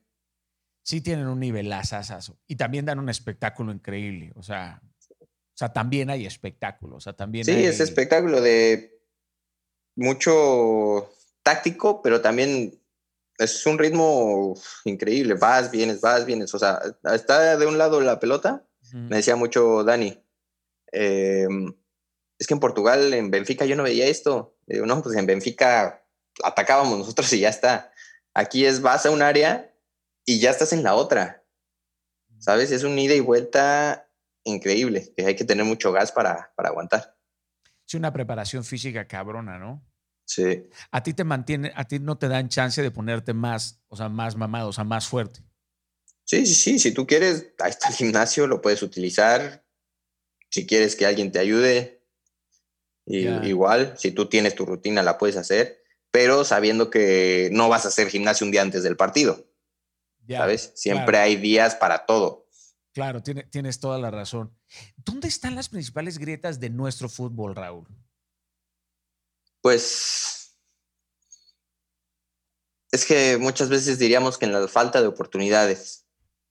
Ok. Pero también otras veces es en la falta de compromiso y dedicación del mismo jugador. Que llegas y, ah, ya llegué. Y ya, desapareces. Entonces, sí, o sea, muchas veces sí. Amplíame ese concepto, porfa. A ver, te dan la oportunidad. Y juegas mal, es, no juegas mal, pero ni bien ni mal, ahí estás. Y el entrenador dice, no, pues no me sirvió. Adiós, a la sub-20, a la segunda. Eso, quieras o no, también te, te pega. Pero si el entrenador dice, ah, bueno, vamos a llevarlo, no es, de un, no es cosa de un partido. Es otra, eh, el jugador, el chavo está acostumbrado a jugar contra jugadores de su edad, sub-20, sub-17, eh, contra jugadores que son de su tamaño, se puede decir. Eh, y viene su primer partido, no lo hace bien, pero te siguen dando la oportunidad, eso te, ayuda y te lo digo por experiencia propia. A mí me debutó Alfredo Ten en el 2011, eh, partido contra Morelia, inicié de titular y a los 40, al medio tiempo me sacó. Pero al siguiente partido me puso de titular y jugué otra vez y eso me dio mucha confianza a mí para seguir. Y debuté en la jornada 11 o 12, no me acuerdo. Los seis partidos restantes los jugué de titular porque me gané el lugar, porque le, le enseñé, le mostré que, que podía, ¿sabes? No por un medio tiempo que no tuve bueno, ya no sirvo. Y pues, pues sí, yo creo que es eso. Claro, es que el liderazgo, el liderazgo no es un solo evento. O sea, el liderazgo es un, es un progreso y es un proceso de diferentes eventos, ¿no? Y tiene mucho que ver, yo creo que el balance, el equilibrio entre lo anímico, lo, lo físico. Eh, ¿Qué tan importante es que un entrenador te festeje el gol contigo? Bueno, yo creo que es algo muy bueno con que tú, tanto tú como tus compañeros vayan a festejar con el entrenador o que te fuiste hasta el córner a festejarlo tú y ver en la banca que están festejando ellos también, contentos eh, porque marcaste, porque metiste gol. Es algo que te da seguridad, te da confianza para seguir buscando más. Claro, porque yo, he visto unos entrenadores con cara de orto, ¿no? O sea, que, güey, pues sus jugadores meten gol y Sí, como si nada. No, no, pero yo creo que están, están, están tan encabronados, o sea, como que, no sé, bueno, eh, eh, no, no puedo, no puedo, no puedo ni, juzgar ni generar un, juicio de valor, pero me parecía interesante preguntarte lo, lo importante que es eso. Eh, ¿crees, ¿Crees volver a México en algún momento en tu carrera? Sí, por ahora me gustaría, yo creo que sí. No, no en un corto plazo, eh, no sé, más adelante. Y bueno, aquí sí te puedo decir que mi primera opción siempre será, eh, el América. Claro, Sí, no, me queda, me queda, me queda clarísimo. O sea, que si regresas será al, al América. Sí. Vienes de una familia que vive con mucha pasión el fútbol. Y se cuenta por ahí que siendo muy niño en una visita al Museo de, del, del, Santiago Bernabéu, le prometiste a tu padre frente a una foto de Hugo Sánchez que algún día serías un jugador tan bueno como él. Eso es cierto. Y si es cierto, ¿qué edad tenías? O sea, ¿qué, ¿cómo recuerdas ese momento? Tenía yo, me parece, como nueve años.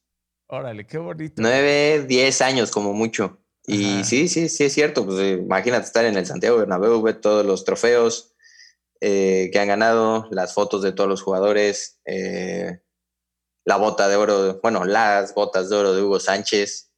Entonces sí, sí fue cierto, fue verdad y fue algo que, que en ese entonces lo dices, pero no sabes lo, no dimensionas, ¿sabes? Lo que, lo que puedes llegar a ser. Bueno, nos queda claro que el joven Raúl Jiménez tenía sus huevos bien puestos. Ahí está, para que no digan. Para que no digan que no los tenían bien puestos para decir yo voy a ser como ese señor.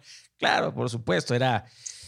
Y, luego, y luego yo no sé si eso, eso te inspiró, porque Hugo pues era como el dios de las chilenas, cabrón, ¿no? Sí, siempre yo creo que sí tuvo que ver también, pero siempre desde niño me gustaba hacer chilenas, tijeras, incluso me gustaba ser portero también. Yo creo que de niños lo que quieres es estar aventándote. sí. y por eso tenía mi uniforme de Jorge Campos también, ese de colores y así. El más eh, chido. Y era lo, lo, que me gustaba, estar haciendo en la escuelita de la América ahí cualquier oportunidad y una chilena, o cualquier oportunidad y de tijera, de volea, de todos esos tipos de remates siempre me, me han gustado y sí los he practicado en los entrenamientos. Qué cabrón es no perder ese niño, ¿verdad? A pesar de ser un profesional. sí, exacto. Mantener esta, esta ilusión. Puta, me hiciste recordar a Jorge Campos, el Brody, ¿no? Sí. Yo creo que de los mejores porteros, si no el mejor portero mexicano. Sí, en la historia yo creo que sí está ahí o sea, es el papá, el papá de los helados. A mí me fascinaba cuando lo veo entrar en, en traje con chanclas, güey. Lo sí.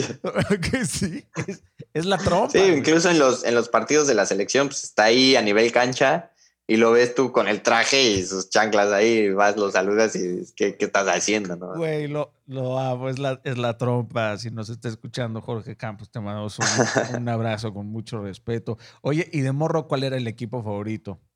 O sea, ¿cuál era tu equipo favorito? De niño, Cruz Azul. Ajá. Porque yo soy de Hidalgo y me quedaba, me quedaba ahí Ciudad Cooperativa a 20 mm. minutos. Ahí empecé, jugué un año en Cruz Azul Hidalgo, eh, pero después nos mudamos a, a, la Ciudad de México y ahí fue que empecé ya en América, a los 7 años. Entonces, pues, de estar en América, pues le empiezas a agarrar cariño y de ahí pues ya cambié. ¿Tu, jefe, ¿Tu jefe también le iba al Cruz Azul? Sí, todos. Bueno, no, no todos. Mi papá y mi tío, uno de mis tíos son los que eran de Cruz Azul, los demás del América. Es que ese pedo se hereda, ¿no? Yo le voy al que le va a mi papá. mi papá le iba al Necaxa, güey. bueno, tuvo ya sus años. Pero qué poca madre, güey. qué, poca madre, güey. Éramos como nueve, éramos como nueve fans. Eso sí. éramos, como, nueve fans, así. Ya ahorita el Necax está como mi nuca, ya se le fue la gente del estadio, güey. Ya. Ya no van, no. Ya no, ya no van, carnal. Oye, este, Pasaste años en las Ya no sabes, ya no sabes si es la, pandemia o qué va. sí, sí, sí. ya mis pelos ya están guardados a una distancia, güey. Güey, me estoy quedando calvísimo, Raúl. Yo no sé qué me está pasando en esta pandemia. Pelón, güey. Me estoy quedando pelón. Yo tenía la mata hasta acá, güey.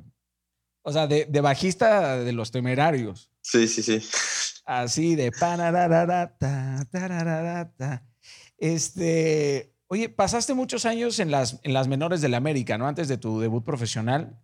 ¿Tienes algún recuerdo de, esa época? ¿Algún maestro, entrenador o guía que merezca una mención especial en tu formación? Pues estuve desde los siete años y debuté a los 20, o sea, 13 años en las, las inferiores, eh, en la escuelita, como le llaman, cinco años y los cinco años quedé campeón goleador de mi categoría. Eh, y ahí pues, fui subiendo fuerzas básicas. Eh, hubo un momento en el que sí flojé. me costaba mucho el tema físico, ya sabes que te llevan al bosque de Tlalpan a correr o a viveros a correr y todo eso de correr, correr, correr. no, no, no era para mí en ese entonces. No era lo tuyo. Entonces sí llegó a haber una advertencia así como eh, a, pues, a, mis papás de que o le metía o me iban a dar de baja.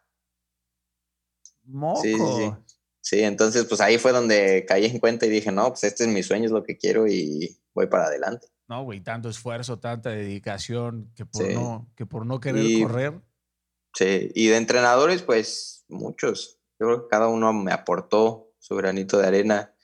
Desde Alfredo Tena, que fue el que me debutó en primer equipo, pero era el director de Fuerzas Básicas también cuando antes. Entonces, él, Guillermo Huerta, eh, Pedro Vega, Jorge Rangel, el Chocolate García. El Chocolate García. Sí, me tocó, lo tuve un par de años. El Chocolate Amargo García.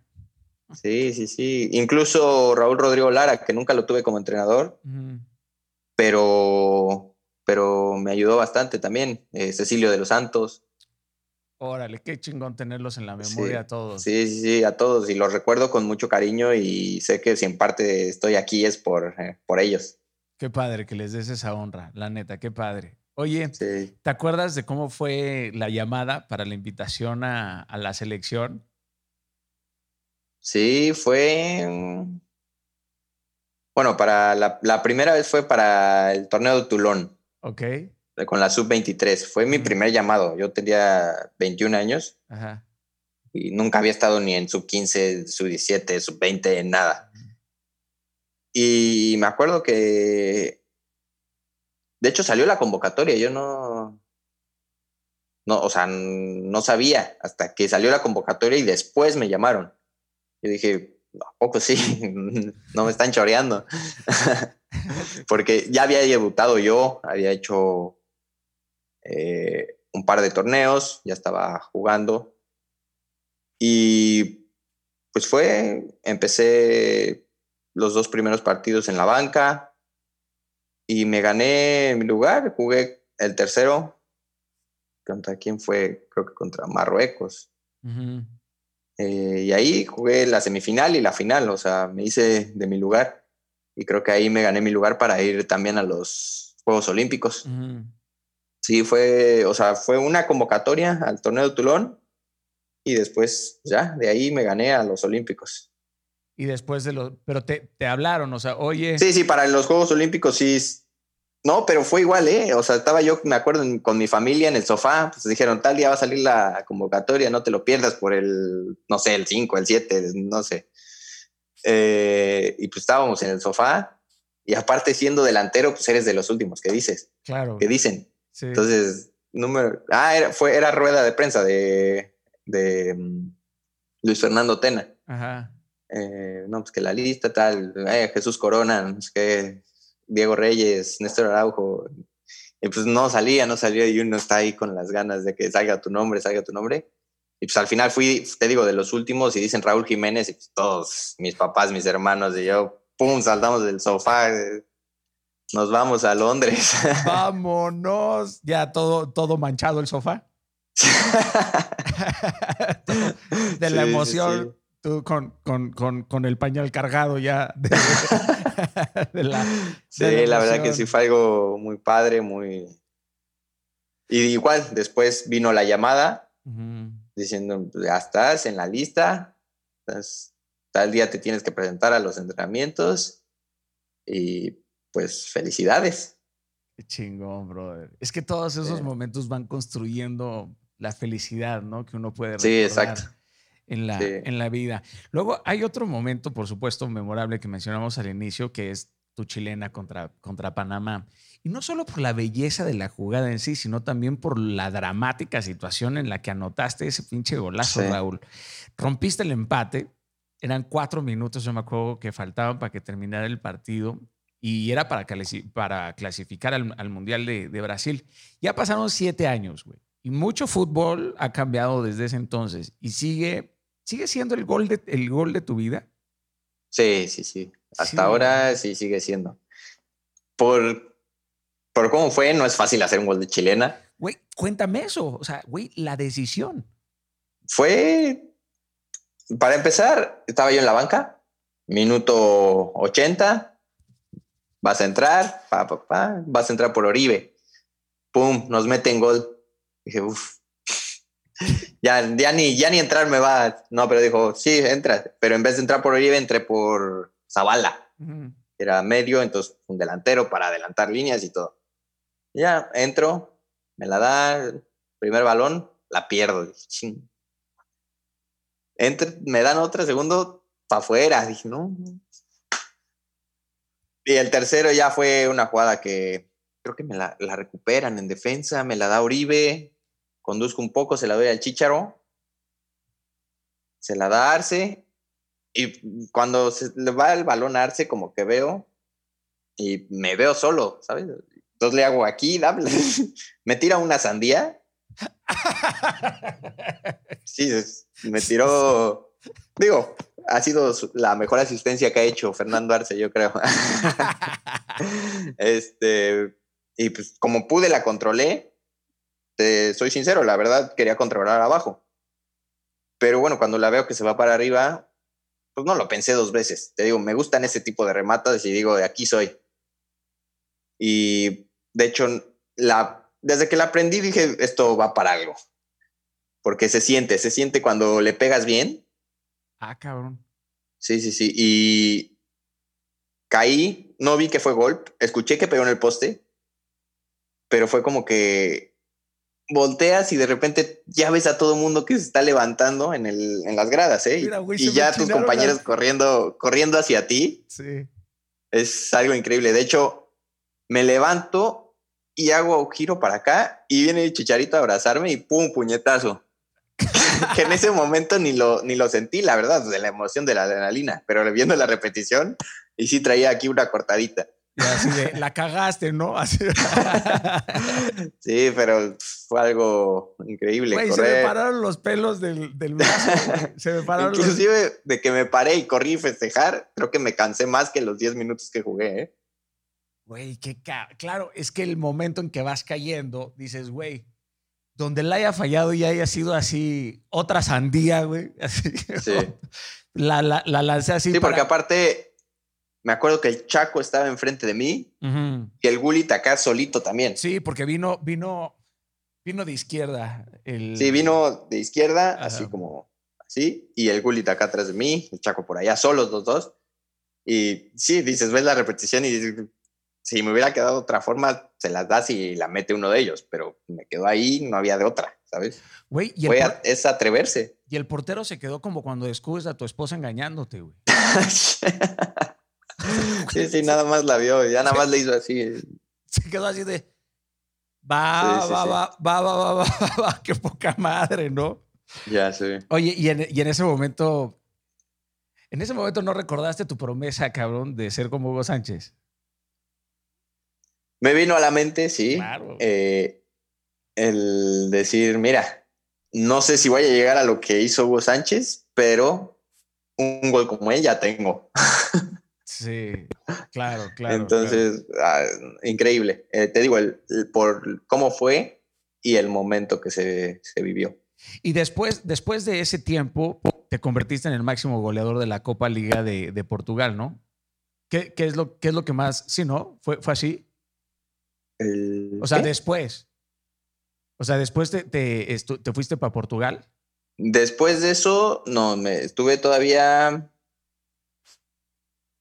que estuve pues, seis meses, un año en México, porque sí, eso fue en el 2013 y me fui a España en el 2014. Ah, tienes, tienes razón, te fuiste al Atlético. Sí. Bueno, ahí, ahí sí pasaste una, una temporada dura. ¿Te aventaste, sí, sí, duro. Llegué, tuve un par de sí. un par de partidos por ahí. Después, después de que hago mi primer y único gol con el Atlético de Madrid, no sé qué pasó que ya no empecé a jugar. Sí. Eh, y sí, una rachita de seis, siete meses que nada. Y de hecho, el último partido de liga, 0-0 de visitantes, entro al minuto 80 Y pues a los dos nos servía el empate y no toqué el balón. De que solo la estaban pasando allá atrás, nadie presionaba, nada. Diez minutos y no toqué el balón. ¿Sacaste alguna lección de esos momentos? Sí, claro, el, el nunca darte por vencido, el no rendirte, saber que son tiempos difíciles, pero levantar la cara y tú seguir, seguir metiéndole porque no queda de otra. Si pones mal la cara y, bajas el ritmo, el que pierde eres tú. Sí. Diego Reyes fue uno de los que te aconsejó de que te fueras, de que te fueras para eh, de la Liga Española a la Portuguesa. No, más bien él quería que me fuera, él estaba en Porto y quería que me fuera ahí a Porto, porque como, o sea, sí hubo interés real de, de Porto, incluso hablé con el entrenador. Órale eh, él me había dicho, sí, acá vivimos juntos, hermano, y todo. Este, y bueno, ya cuando llega la oferta de Benfica, le digo, pues no vamos a vivir juntos ni nada, vamos a ser rivales ahora. Y, de hecho, cabrón. A ver cómo te va a ir. sí, y estaba, estaba también Héctor Herrera, ¿no? Sí, Herrera, un, una época en la que me tocó contra los cuatro. yo en Benfica y estaba el Tecatito, Herrera, Layun y Diego. Contra Loporto. Sí, los cuatro ahí me echaban un montón.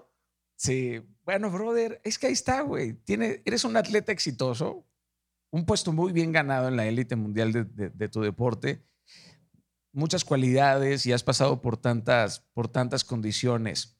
Si tuvieras que definir una de tus virtudes más importantes, ¿cuál señalarías? O sea, una de las virtudes que te ha llevado ahí la... Mm, híjole, es que son varias. Dímelas, dímelas. Todas van, van de la mano, ¿sabes? Primero, yo creo que la constancia. Ajá. El... ¿Qué te puedo decir? El estar centrado, enfocado en lo que yo quiero, ¿sabes? No distraerme con cualquier cosita porque lo viví con muchos compañeros que les ganó, no sé, algunos la fiesta, algunos eh, el conformismo de ya llegué, está bien, ¿sabes? Yo siempre la constancia, la dedicación, el esfuerzo y nunca darte por vencido, ¿sabes? A pesar de que hay mucha gente que te dice, nah, ya, ¿para qué? Desde que eres niño, ¿eh? Desde que eres niño te dicen, no sé, eh, ¿qué haces? no, pues voy a entrenar a juego fútbol en el América. No, pero si eso no te deja nada. No, bueno, ok. Uno como niño pues no sabe y lo que quiere es divertirse, pero te digo, constancia y cuando caes en cuenta de lo que puedes lograr de lo que puedes llegar a lograr, sabes y quieres más. Claro. Por, sí, porque te digo, de niño no dimensionas. Dices, como lo de Hugo Sánchez, quiero ser como Hugo Sánchez, pero no sabes que todo lo que trabajó, no sabes el trabajo que le costó cuando llegó a España y lo tachaban de, indio, de que le decían mil cosas eh, los españoles y él calladito, calladito trabajó para hacer lo que hizo. Está cabrón porque a esa edad, a los nueve años, definir el nivel al que quieres vivir tu vida no es, no es cosa sencilla. En la vida hay niveles. Eso hay que aceptarlo. Sí. Y uno tiene que decidir y definir a qué nivel. Ahora, si, si ya llegaste a tu tope de nivel, existen personas que inventan un nuevo nivel. Pero tú definiste muy claro el nivel al que quieres y esa constancia, esa serenidad, esa consistencia en tu trabajo, pues te ha traído, por supuesto, hasta acá. Yo creo que la pasión sin disciplina es un caos, cabrón. Sí. Esa es la verdad de las cosas. Yo también conozco gente brutalmente talentosa, pero estúpidamente indisciplinada, desordenada, ¿no? Y, y la pasión con la alquimia perfecta de la disciplina, el orden, el enfoque, la visión, te condenan, por supuesto, tarde o temprano al, al éxito. Si es que estás dispuesto a pagar el precio que se paga a esos niveles, ¿no? porque el asunto de los niveles no, no nada más te vas quedando sin oxígeno, ¿no? Como cuando vas subiendo una montaña, no nada más te vas quedando sin oxígeno, sino el ambiente que rodea, cabrón. a ese nivel genera una presión atmosférica en tu mente, en tu corazón, en tu espíritu. Y quien no está fortalecido por dentro se quiebra anímicamente. ¿Estás de acuerdo? Sí, estoy de acuerdo. Canalizar todo eso también. Saber. Eso es otro, eso es otro reto. Me llama la atención que digas, no, ¿eso para qué? Porque, porque hay gente que le mata los sueños a otras personas, güey. Eso está cabrón, Raulito. O sea, que alguien le diga un morro, de 10 años o de 8 años, ¿eso para qué? Eso no te deja, eso no te deja nada. Eh, no vas a, no vas a tener dinero, son muy pocos los... Y hay gente que se da por vencida sin tan siquiera haberlo intentado. O sea, viven en el, fracaso anticipado, ¿no? Sí, sí, sí, exacto. Mucha gente, pues, que no tienen la misma mentalidad, eh, que no están fuertes mentalmente y, y como dices, se, se, dan por vencidos sin ni siquiera haber dado el, el paso. No, y si, y, si, y si tienes cierta debilidad o fragilidad mental, creo que es responsabilidad de todos aquellos que tienen ciertos privilegios mentales y esa, esa fortaleza, eh, transferírsela, transferirla a la gente, ¿no? Motivar a la gente, la inspiración en la gente. Un elogio, un elogio, yo sí creo que le puede cambiar la vida a alguien. Sí, sí, sí. Un elogio, güey. O sea, un elogio, un elogio, es más, yo creo que un elogio puede salvar un matrimonio. Qué hermosa estás, qué bella te ves. Ay, cabrón, puede recuperar, puede volver a avivar absolutamente. ¿Verdad que sí? Cuando nace, cuando nace de la entraña, o sea, cuando nace con la motivación, por supuesto, correcta. Eh, ¿Ha habido algún director técnico que te haya pedido algo y que tú no se lo hayas podido dar? No, siempre, o sea, lo que me piden muchas veces sabes, dentro del campo intentas hacerlo o lo que salga, porque pues, se va dando como debe de ser. Pero siempre intento lo que me piden, eh, me enfoco en los entrenamientos a hacerlo para que llegue al partido y ya sea más fácil. Siempre lo quiero, lo quiero lograr y si me lo piden es porque saben que soy capaz de hacerlo. Claro, total, totalmente de acuerdo con, contigo. Oye, ¿y el Cholo Simeón qué aportó a tu experiencia? O sea, ¿cuál fue el mejor consejo que te dio?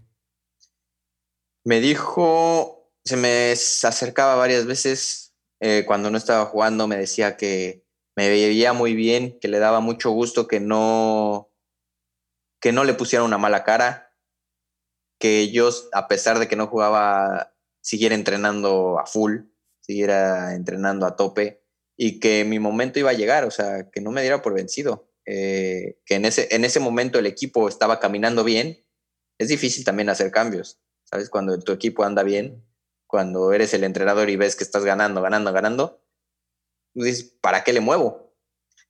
Entonces, sí, ese, ese que me dijo que yo siguiera, me veía muy bien trabajando y me veía haciendo bien las cosas, que mi momento, si no llegaba ahí, iba a llegar en un lado y lo, sabía que lo podía aprovechar. Qué chingona. Fíjate, fíjate lo que te dijo el Cholo. Gracias por no ponerme mala cara. Eso habla de tu actitud, cabrón. Que a pesar de no estar de acuerdo con lo que pudiera estar sucediendo, de todos modos lo aceptabas de forma humilde el no, cabrón. Porque ahí, es en donde, ahí es en donde te das cuenta que a veces no necesitamos las palabras correctas, sino a la persona correcta que nos las diga. Es más, a veces, a veces el mensaje es la persona, güey. Sí, creo que sí. Toda la razón. O sea, a veces el mensaje es la persona. A lo mejor uno está esperando las palabras correctas y luego llega un tipo, a lo mejor como el cholo, y te dice, bro, mira, ahorita todo está a toda madre, pero gracias por mantenerte con esa actitud. gracias por tener buena cara. Esa virtud te va a llevar lejos y de repente decides creer en esa virtud. Y mira, cabrón Oye, ¿tu director eh, técnico mexicano favorito? Pues, híjole, es que también, ah, es difícil, pero te digo, todos me, han aportado algo. Bro, no puedes quedar bien con todo. No, no, no, pero espérame, espérame.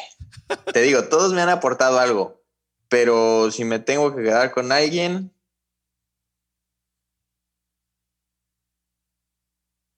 Yo creo que con el piojo. Con el piojo. Sí, con el que viví más tiempo en primera división. Me consolidó. digo, fue el que me trajo competencia y a pesar de que eran jugadores de renombre y se suponía que iban a jugar, me mantuvo a mí. Eh, gracias también a que yo le demostré que podía. Pero no se dejó llevar por la prensa, no se dejó llevar por la presión de que viene un extranjero que pagaron tanto dinero y tú metes a un canterano, ¿sabes? Eh, me dio esa confianza, esa consolidación para seguir creciendo, ¿sabes? Porque cuando ves y, y mi edad, en ese entonces tenía 21, 22 años, ves y un extranjero que va a venir de centro delantero y dices, ya lo trajeron y voy a la banca otra vez. Pero eso pasa por tu cabeza y lo piensas en tu casa y ya está, llegas al entrenamiento y a darle, porque tú lo que quieres es jugar y ser titular. Entonces, eh, fue algo que, que te digo, él me ayudó a consolidarme. Con Tena mi debut también queda guardado para siempre. Y que me mantuvo, a pesar de ese primer partido que no fue bueno, me mantuvo de titular.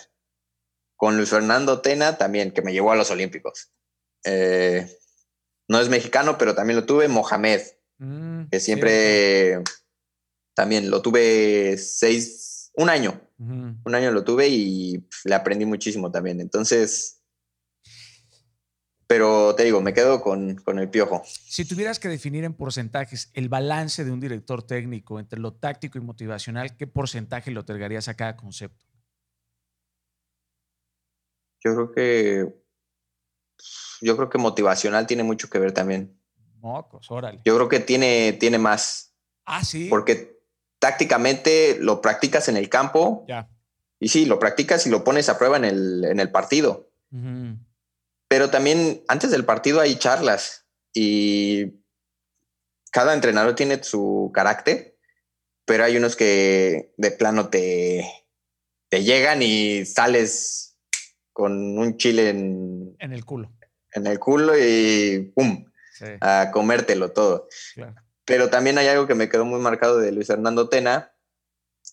Él, su carácter es muy tranquilo, eh, así relajado pero en la charla antes de la final de los Juegos Olímpicos contra Brasil, fue, la charla tenía que ser en el hotel de concentración. Nos juntó a todos así en un cuartito, nos puso el video de cómo pues, Brasil, cómo se paraba y todo eso. Y algo que me quedó es, chao, rífense, es oportunidad, es un momento. Y yo soy director técnico porque es lo más cerca que puede estar de ser futbolista mi momento ya pasó, pero sigo aquí porque es lo más cerca que puedo estar. ¿Sabes? Esas, esas palabras te llegan. O sea, de que es tu momento, el suyo ya pasó, pero le gustaría que estar ahí. Entonces, cada uno, te digo, la motivación yo creo que es más importante. Claro, aprovecharlo, ¿no? No dejar, las, no dejar las cosas para mañana, no guardarse Qué bonito lo que dices y qué bonito lo que les dijo, porque, porque eso tiene una simbología importante. No guardarse las balas para mañana. O sea, dar o sea, no quedarte con ninguna flecha para mañana. O sea, darlo absolutamente todo, cabrón. O sea, como, o sea, terminar rasgado por completo. Claro, eso es, es entregarte, esa es la pasión. Es cuando amas lo que haces, ¿no? Sí. Porque cuando amas lo que haces, no te queda otra cosa más que ser valiente. Porque todos cuando hemos sido valientes, lo hemos sido, lo hemos sido por algo que amamos, ¿no? He sido valiente para defender a mi madre.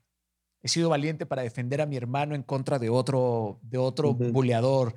Fui valiente para defender a mi esposa en contra de otra persona. Fui valiente para defender a mi compañero porque lo amo no porque estoy interesado en algo, sino porque lo amo. Entonces el amor nos vuelve, nos vuelve valiente. Y cuando tú amas lo que haces, pues, güey, te conviertes en valiente por, por, por añadidura. Qué, qué bonito mensaje el que, el que les dio. ¿Sabes qué? Me acuerdo de un, de un, de un momento también triste, pero especial, cuando jugabas con, con Chucho Benítez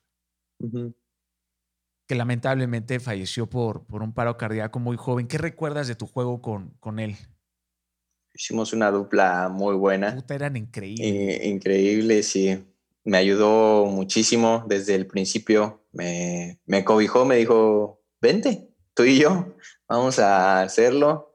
Este, y sí, fue, pues sí, que estuvimos jugando juntos año y medio hasta que conseguimos el título y me acuerdo que hasta los entrenadores en su rueda de prensa, los rivales decían, sí, hay que tener precaución con estos dos arriba porque la van a tener y no te perdonan.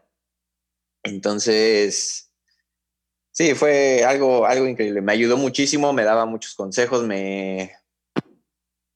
Por veces, el que él fuera el foco me ayudaba a mí a estar, o sea, ¿sabes? Los rivales, los defensas, lo marcaban a él y por momentos yo aparecía solo y o para darle el último pase o para meter el gol yo. Entonces, me, sí, sí me ayudó muchísimo, me decía que yo iba a ser el próximo delantero titular de la selección, que no tenía ninguna duda, eh, que, que, era algo que, que, yo me merecía y que estaba trabajando para eso y, y sí, tengo muy, muy bonito recuerdo de él. ¿Lo, lo extrañas, bro? Sí, sí, obviamente, pues compartir vestido con él, verlo diario durante tanto tiempo, y que se fuera de la manera en la que se fue, pues sí, es algo, algo que pesa. Qué cabrón va. Que no le hayan descubierto el, el, asunto con anterioridad. No, yo me, yo me acuerdo, este, uno de mis mejores amigos era, era muy, muy, muy fan de, de Chucho y puta, la verdad la pasó muy mal, como si hubiera sido su hermano cuando falleció, lloraba y lloraba y lloraba. Sí. Y siempre me hablaba de las jugadas de ustedes dos. Me decía, güey, es que estos güeyes son como una gota de agua, güey. Están jugando, se, rompen y se vuelven a unir. Y, siempre me platicaba, por supuesto. Y, y, por honra a Chucho y por honra a mi mejor amigo, quise, quise por supuesto, este, preguntártelo. Oye, ¿qué piensas sobre la prensa deportiva en México, cabrón? Digo, el que da resultados ahorra las explicaciones, carnal, pero, pero ¿qué, qué piensas? O sea, yo, yo, yo no, no, no, no entiendo. Mira, Escuché a un periodista deportivo decir que era mejor que estuvieras tú en la banca del Barcelona que haciendo goles en el Wolves. Y la verdad me cabroné. Y no pude dejar de pensar en esas personas que en verdad creen que llorar se siente mejor en un Ferrari, ¿no? O sea, como, como si la ropa cara te quitara lo barato, güey. O sea, o sea, Jimi Hendrix nunca ganó un Grammy y sigue siendo el papá de los helados, ¿me entiendes? O sea, ¿a, a qué voy con esto, güey? o sea, ser estrella, ser estrella en un equipo o ser luz en un país entero como lo está haciendo tú. Me, doy a entender. ¿Qué, opinas acerca, ¿Qué opinas acerca de esto? O sea, güey, estar en la banca y vivir frustrado. Sí, es, te digo, me ha tocado. No es que alguien me lo haya platicado, lo he vivido en carne propia. No es fácil. Eh, pesa, duele saber que todo lo que has hecho para estar cada fin de semana en la banca, eh, creo que no estoy de acuerdo. Tú luchas por, por estar ahí jugando, ser titular, tener, tener, me abrieron ahí, este, tener ese lugar y estar, pues, en la élite, en el top. Sí, obviamente, Barcelona es el de los mejores equipos en el mundo, pero si tú me dices, vas a jugar todos los fines de semana eh, en el Nopaleros y vas a jugar, vas a ser la estrella, vas a eh, estar pues ayudando al equipo a, crecer, a ser algo importante en este equipo, lo prefiero mil veces. Está, cabrón, ¿no? Que esperen más de ti que, que ellos de sí mismos. Sí, sí, sí, exacto es algo que muchas veces la gente que más pues te critica o te te quiere hacer que hagas lo que ellos quieren es la gente que nunca ha hecho nada que pues, qué te digo que mm, gente que frustrada también, ¿por qué no llamarlo así que al primer intento fallido se dieron por vencidos y luego ya esperan cosas de otros o ponen trabas a otros para que no puedan también, ¿sabes? Yo, yo siempre he dicho que antes de criticar, uno tiene que asegurarse en verdad que valga la pena hablar acerca de ese asunto. O sea, preguntarte, ¿realmente vale la pena? Y yo creo que esta pregunta nos ayuda a revisar siempre nuestras motivaciones detrás de nuestra necesidad de opinar sobre algo. En una de esas, si te haces esta pregunta, encuentras algo más digno de criticar, a lo mejor criticarte a ti mismo, ¿no? Pero, pero esta, esa, esta necesidad de siempre estar, este, digo, también entiendo que es parte de su trabajo, pero como lo mencionamos al inicio, ¿no? Denostar. O sea, yo, yo me pongo en tus zapatos y digo, güey, yo la verdad prefiero por años luz estar en un equipo en donde soy honrado, donde me quieren. A lo mejor no es que no quiera más, o sea, no es que no tenga hambre de más, no es que esté cómodo, sino este es mi proceso. Aparte, tienes el mejor manager del mundo, brother. O sea, o bueno, o por lo menos eso es lo que se, lo que se considera en el mundo, en el mundo futbolístico. Como si la gente conociera las estrategias que hay detrás de lo que ustedes están planeando a futuro, güey. Sí, exacto, como si fuera tan fácil. Es como, oye, ya aquí, mañana te vas a este equipo y ya llegas y estás, ¿no? Hay muchas cosas que van detrás. tú estás de acuerdo, se tienen que poner de acuerdo los clubes.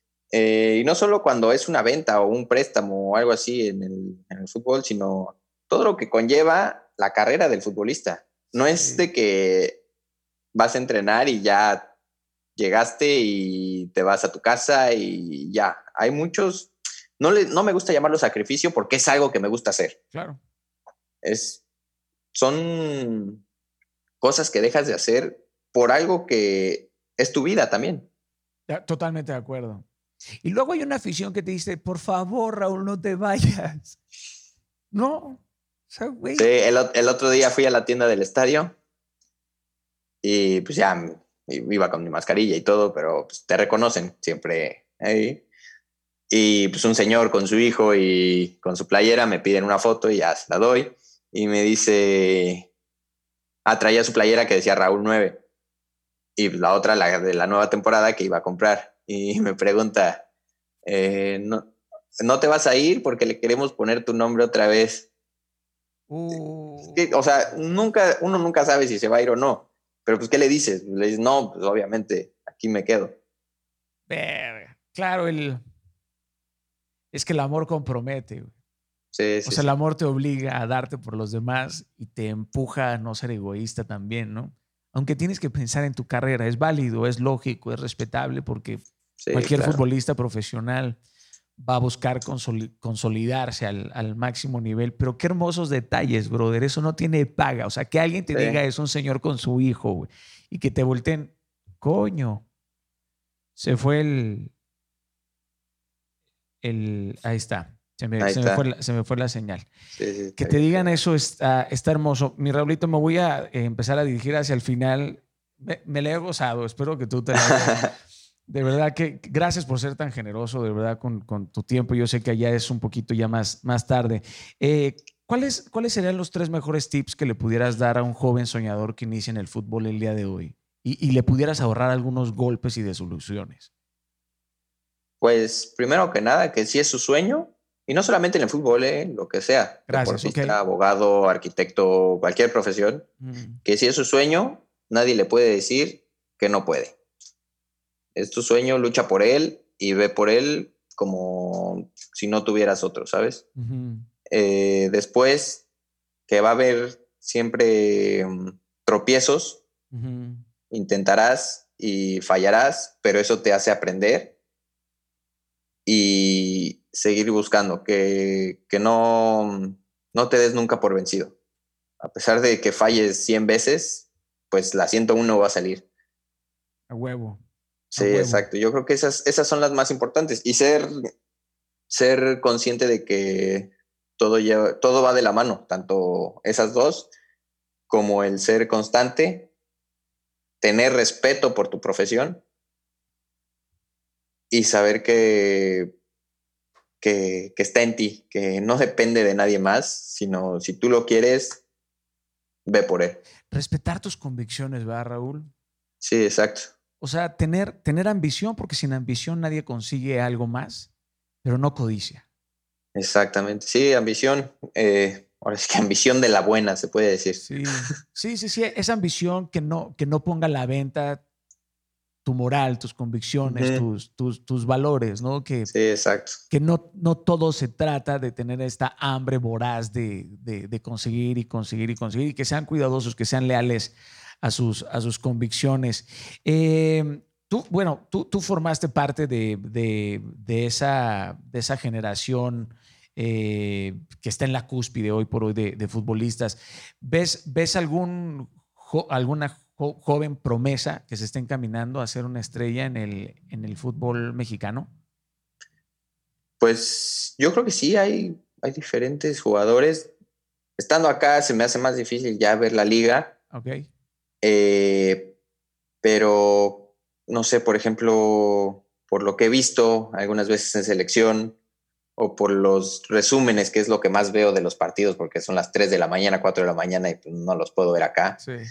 Eh, Macías de Chivas, creo que tiene una proyección importante. Córdoba del, del América. Del América. Creo que tienen, tienen el potencial, tienen la capacidad y es seguir ahí. Y creo que por lo que he visto, por lo que los conozco, son, son personas que, que saben lo que quieren. Sí, ese, ese Córdoba es un capito, ¿eh? ese Córdoba es un capito. Oye, eh, estamos a pues a dos años del Mundial eh, y las últimas tuvimos participaciones muy agridulces y nos eliminaron en octavos. ¿Cómo ves al Tri acá del Mundial 2022?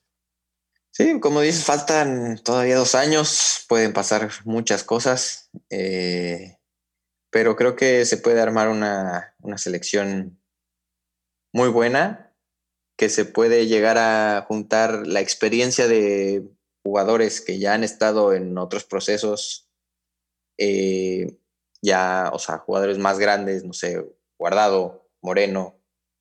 Me puedo meter en ese grupo. digo, no soy tan grande todavía, pero tengo la experiencia de estar, de haber estado ya en dos mundiales. No haber jugado lo que me hubiera gustado, pero la experiencia de vivir un mundial es, es increíble. Y creo que puedo llegar, que este puede ser mi mundial y puedo ayudar a los que vienen, a esos jóvenes que tienen ese deseo, ese sueño de llegar al Mundial, que no es fácil porque al Mundial van 23. Y ser uno de esos 23 dentro de millones de futbolistas no es, no es nada fácil. Entonces, poner, podemos llegar a juntar bien eso, la experiencia con la juventud y la ambición de querer lograr algo más. Sí, de, de pasar, ¿no? De, de, conseguir algo nuevo. Oye, hablé con, con Rafa Márquez. ¿Te, has imaginado a Rafa como entrenador en algún momento? Sí, sí. Estaría chingón, ¿va? Sí, estaría, estaría bien, la verdad. El Kaiser. Es, que, es, es... motivador también eh, cuando estamos en el vestidor, cuando estamos por salir al campo, en el campo. Su, es, una persona muy tranquila fuera del campo, en la concentración es tranquilo, pero sabe también, digo, me tocó convivir con él muchas concentraciones y sabe cuándo bromear también, cuándo meterse en el juego. Entonces, sería bueno. También entrevisté a Arturo Vidal y le dije que sí, si se iba a venir a la América con el Nico Castillo. estaría, estaría, estaría cagado, ¿ah? Sí, pues siempre ha dicho que le gustaría, ¿no? Que América. Sí, pero bueno, siguen el. Siguen el eh, sí, pues, mira, mientras tenga. Es lo que te digo, yo quiero durar lo más que pueda por acá. Claro.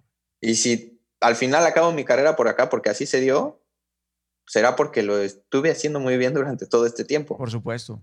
si tengo que regresar en algún momento a México, bueno, también se, será por algo y lo haré de la mejor manera y feliz de la vida.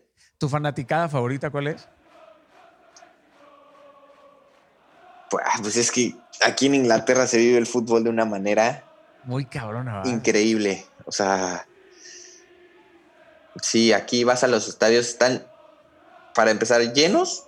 Juegues contra quien juegues, ¿eh? Así vayas contra el primer lugar como contra el último. Tu estadio, aquí el estadio de nosotros es de 35 mil personas no cabe un alma cada partido. Vas al estadio de el Tottenham o el Manchester City, Manchester United, que son 50, 60 mil personas, lleno. Sí. Y dices, y cantan, te alientan. Es algo, algo muy bonito el fútbol y la afición acá. En México son pocas las aficiones así. Yo creo que la de Tigres, la de Tigres siempre, la de Tigres siempre llena los estadios, ¿no? Sí, sí, sí. Yo creo que la afición de Tigres se ha ganado un lugar. Sí, está, la verdad eh, que afición. Sí, sí, sí, la verdad sí. La verdad es que sí. En eso de, ir al estadio, de, llenar los estadios y estar siempre ahí, De acuerdo. Oye, supongamos que tienes una chequera salomónica. Ármame tu equipo de 11 jugadores para ganar una Champions. Para ahorita en este momento. Así, tu chequera salomónica, así. A ver. Pondría. Híjoles, qué portero. A ver. Me gusta mucho Ter Stegen o. Este... O Black. O Black. Ok. Ese, uno titular y uno banca. Ahí por si por si se me lesiona ya tengo al otro. Sí tienes chequera salomónica, cabrón, ok, ya tenemos portero. Ya. Este defensas, ahorita yo creo que Van Dyke. Madres, ok. Sergio Ramos. Ajá. Lateral izquierdo. Siempre me ha gustado mucho Marcelo. Marcelo. Mm, lateral derecho. Mm. No sé, bueno, ese ahorita lo dejamos pendiente. En medio, Canté. Canté, ajá. De Bruin. Uf, voy contigo, ok. Ajá. Uh, es que traen dos buenos jugadores que. ¿Quién más? Bueno, arriba Messi. Messi. Ronaldo. Ok, este, Cristiano. Sí, sí. Claro, yo digo porque. Sí, sí, son jugadores en activo. Ah, en activo, en activo. ahorita Ya, me, ya, me, va a poner a Nazario. Dije, ay, cabrón. Tengo tanto billete que lo, que lo saqué, lo saqué de su casa. Y, pues voy a sacar los 40 millones de Raúl Jiménez ahí en medio. centro delantero. Centro delantero, papá. ya, Raúl, Raúl Jiménez. Este, a ver, me falta un medio y un. Te falta un medio. Lateral derecho. Dani Alves. Lateral derecho. Dani Alves, ¿de verdad? Sí. Ok. Yo pensé que en algún momento ibas a poner a Neymar, ¿eh? Pero. Pero eso. No. Ok. O sea, sí. Pero no. De recambio, de recambio. sí, tenemos. Esto es, como, esto es como tener 11 años e imaginar que tuviéramos el billete para, para hacerlo. Este, un medio me falta ahí. A Neymar cantando Hawái. Neymar cantando Hawái. Aquí lo estoy poniendo cantando, cantando Hawái. Ya pusiste Daniel, te falta, te falta uno. Un medio. Eh, medio. Puede ser. Bernardo Silva. Me gusta cómo juega también. Bernardo Silva. ¿Entrenador técnico? Entrenador. Yo creo que Guardiola. Pep, el Pep Guardiola. Listo. Y Raúl Jiménez ahí está. Se coló. Se coló. no, a huevo. Brother, eres de los mejores nueve del mundo. Punto. Esa es la neta, carnal. Te pongo a Lewandowski en la banca para que veas.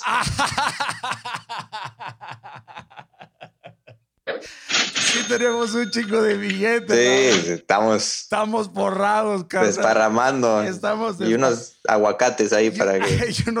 ni, el, ni el jeque del San Germain, brother. No la pela el jeque de San Germain. No la pela. sí, y sabes qué? De porrista Cindy Crawford, cabrón. ya que estamos centrados. Ya que estamos centrados en este pedo. Y ya, y la, canción y la canción, la canción del, del, equipo la va, la va a hacer este. Eh, espérate, güey. ¿Quién, ¿Quién, la va a hacer? Daft Punk. Paquete completo. Paquete completo. Te voy a mandar a hacer, te voy a mandar a hacer este, este diseño. Oye, para terminar, estoy haciendo una colección de palabras o expresiones que dan asco o ñañaras, ¿ok? Te, voy a dar unos ejemplos, güey. Almorrana. Prepucio. Sobaco. Fundillo. Obviamente Chávez y Maduro, pero Rafael Correa no. Este, verruga.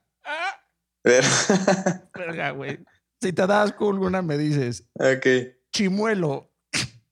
el chimuelo, esa, puede ser. El chimuelo. Berija. Pantaletas. Pes, pescuezo. pescuezo, güey. Hemorroide. Hemorroide. Cabello. ¿No te da a mí?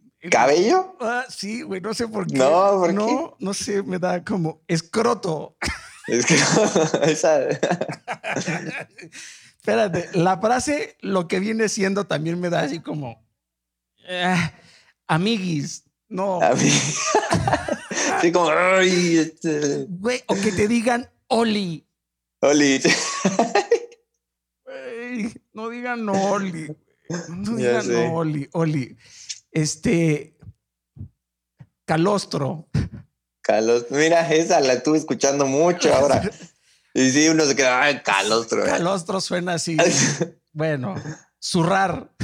zurrar. ñonga.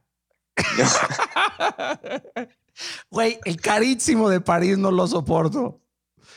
Nunca se Ah, el carísimo de París. Eso es carísimo de París, puta. No sí, lo sí, sí. Trusa. Trusa, trusa. Damita. Damita. Güey, el damita no. No puedo con ella. Súmame una palabra si se te viene. Se te viene. Um, occipucio. Sí. Occipucio. Es que son palabras que dan asco o como ñañanas, como que te Sí, dejan sí, en el limbo. Ya la puse aquí. Occipucio. Occipucio. Occipucio by Raúl Jiménez. Y cosas que te den asco, güey, yo no soporto los gargajos, güey. Me pueden dar ganas de vomitar. O sea, esa gente que parece que se está preparando. Ah, bueno, sí, sí, sí, que vayas en la calle y de repente ves uno. Uy, brother, pero que parece que están Sí. haciéndose un capuchino con espuma en la gran. Sí, sí, es desagradable. Madre, Sí, sí, sí. que- Y sabes qué? Porque aparte lo hacen más fuerte, así como, escúchame. Y también hay un lugar oscuro reservado para las personas que se pedorrean en lugares cerrados. Para los taxistas que se pedorrean, porque hoy me la aplicaron. Hay un lugar reservado de verdad para todos aquellos que me estén escuchando. Y el taxista sé que escucha este podcast y se lo estoy diciendo a usted, señor taxista, que se pedorreó antes de recibirme. Me dejó quemada la garganta y me quemaron las, las pestañas. O, o que chasqueen la comida, Raúl. Sí, también. La gente que te saborea la comida por dos horas así. Sí, no, no, no, no, no. Eso es de lo, de lo peor. O en el que vas en el avión y también se pedorrean en el avión. No, brother, así de güey. De repente te llega el olorcito y uy, la lágrima ahí, casi, casi. Sí. Oye, si comiste, el- si comiste luchador, brother, quítale las cuerdas, ¿no? A esto. Sí, ya sé. Ya, porque hay unos que sacan su tienda de campaña. Sí hay, sí hay, sí hay unas flatulencias que, se, que sacan su tienda de campaña y se quedan ahí acompañándote por, por un largo tiempo. Bueno, la pregunta que le hago a todos mis invitados para cerrar. Perdón, me divertí mucho con esto. ¿Qué dirá tu epitafio? ¿Has, pensa- has pensado en, en eso? ¿Qué va a decir tu, tu tumba? Uy, nunca he pensado en eso, ¿eh? Ah, Es muy buena, muy buena pregunta esa. Sí, nunca me había puesto a pensar en eso. no. Como que uno no, ¿sabes? Claro. Bueno, es, es, es, eh, Es- no es una forma de trascender, pero, pero puede dejar muy claro. claro, Puede- dejar algo. ¿Quién, quién fuiste? Sí, Julio César Chávez me dijo, hay tiro. Ay, tío. Ese cabrón me dice, me dice Julio César Chávez, que mi tumba diga, hay tiro. La chica. Pues sí, es buena. Te la, te la voy a dejar, te la voy a dejar. para que Sí, la- queda de tarea. Queda de Queda, tarea. queda de tarea, carnalito. Este, déjale una pregunta a mi siguiente este, invitado, pero te voy a dejar una pregunta a ti antes, Ok. eh, que te deja Jason Silva, que es un, es un pensador, es un futurólogo, digamos, y escritor este, venezolano. Dice, ¿cuál es la forma más rápida y efectiva de resolver la ansiedad profunda en tu vida? Mocos, qué pregunta. Sí. ¿Cómo resuelves la ansiedad? ¿Cuál ha sido tu forma más rápida y efectiva para resolver la ansiedad?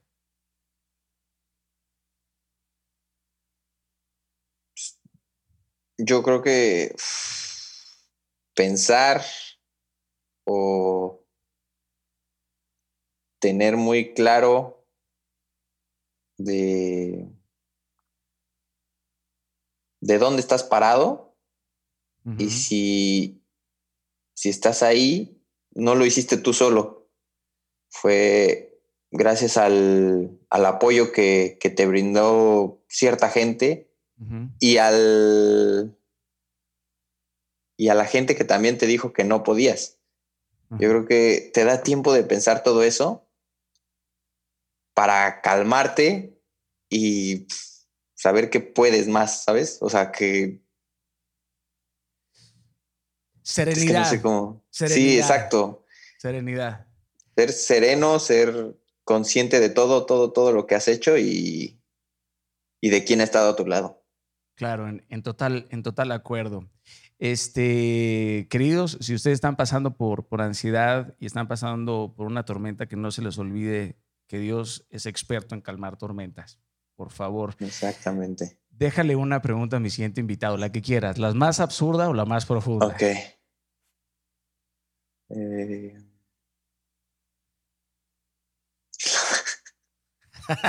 ¿Qué, pensaste? Qué bueno que me diste esa opción porque ya te voy a decir cuál es tu postre favorito. está bien, está bien, está bien, está bien, está bien. Puede ser la pregunta más, la más normal, güey, la más normal. Claro, güey. ¿Cuál es tu postre favorito? ¿Quieres dejar esa? Órale, se la dejamos. órale, órale, órale. Te, la voy a pasar. No te puedo decir que es mi siguiente invitado, pero te, voy, a, te voy a mandar. Estaré atento a la respuesta. Te la voy a mandar. Este. Lástima que no puedes saludar a tu, a tu, a tu mujer. Me hubiera encantado saludarla. Darle, por favor, un abrazo fuerte de mi parte. Agradecele que haya sido el puente para esta plática. Te agradezco mucho, de verdad, Raulito, que hayas tomado, eh, caramba, dos horas de tu tiempo, brother, para platicar conmigo. Espero no haber sido impertinente ni inoportuno en, en, en que nos quedáramos tanto tiempo. Eh, te hago llegar un fuerte, fuerte, fuerte abrazo. Igualmente. Y bueno, eh, si no nos vemos en el éxito, hermano, pues nos vemos en lo, en lo eterno. Claro que sí. Muchas gracias y pues igual la pasó muy bien y se sintieron dos horas, la verdad. Gracias. Eh, y pues sí, aquí estamos para lo que se necesite. Gracias, carnal. Ya nos aventaremos en algún otro momento otra, otra charla. Te voy a hacer tu diseño de tu equipo, güey. Te voy a poner con un sombrero de jeque. con un chico de billetes. Desparramando billetes. Desparramando el billete, comprando a todos estos jugadores, de verdad. Te lo voy a hacer llegar. Te voy a escribir por Instagram. Te, te, voy a escribir ahorita por DM de Instagram. Y, te lo, y te lo voy a hacer llegar. Se lo voy a pedir a mi equipo que te haga ese diseño porque va a estar muy cagado. Bueno, hermano, te mando un fuerte abrazo. Que Dios te bendiga. Descansa. Gracias, igualmente. Un abrazo y aquí estamos. Gracias, carnalito. Bye. Bueno, queridos. Eh, Ahí tienen a mi queridísimo Raúl Jiménez. ¿Qué, tipo va? Amoroso, sencillo, humilde, transparente, genuino y talentoso. Con grietas como todos, miedos como todos. Pero ahí están sus hechos. Y los hechos aplastan. La mejor forma de hablarle al mundo es con hechos, no con perspectivas, es con hechos. Podrán ser buenos, podrán ser malos, pero ahí están. Es la arquitectura de tu vida, ¿no? Es la mejor forma de dejar claro cómo fue tu historia. Y a veces tenemos la oportunidad de eclipsar ese pasado con mejores hechos. Si nos atrevemos, por supuesto, a subir de nivel y mantenernos hambrientos. Les agradezco como siempre, inquebrantables. Eh, le agradezco a todo mi equipo, le agradezco una vez más a Raúl por habernos dado esta charla tan rica y tan deliciosa, a todos los fanáticos del fútbol y a todos, por supuesto, los que comparten este contenido y nos permiten llegar a miles y miles y miles de personas más. Que Dios les bendiga fuertemente y si no nos vemos en el éxito, nos vemos en lo eterno, inquebrantables para siempre.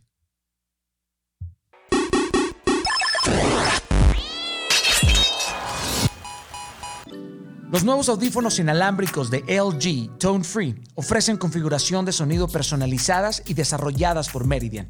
El innovador estuche de carga compacto UV Nano de LG proporciona hasta una hora de tiempo de uso después de una carga de tan solo 5 minutos. Son los primeros en el mundo que pueden desinfectarse a sí mismos. Tone Free by LG.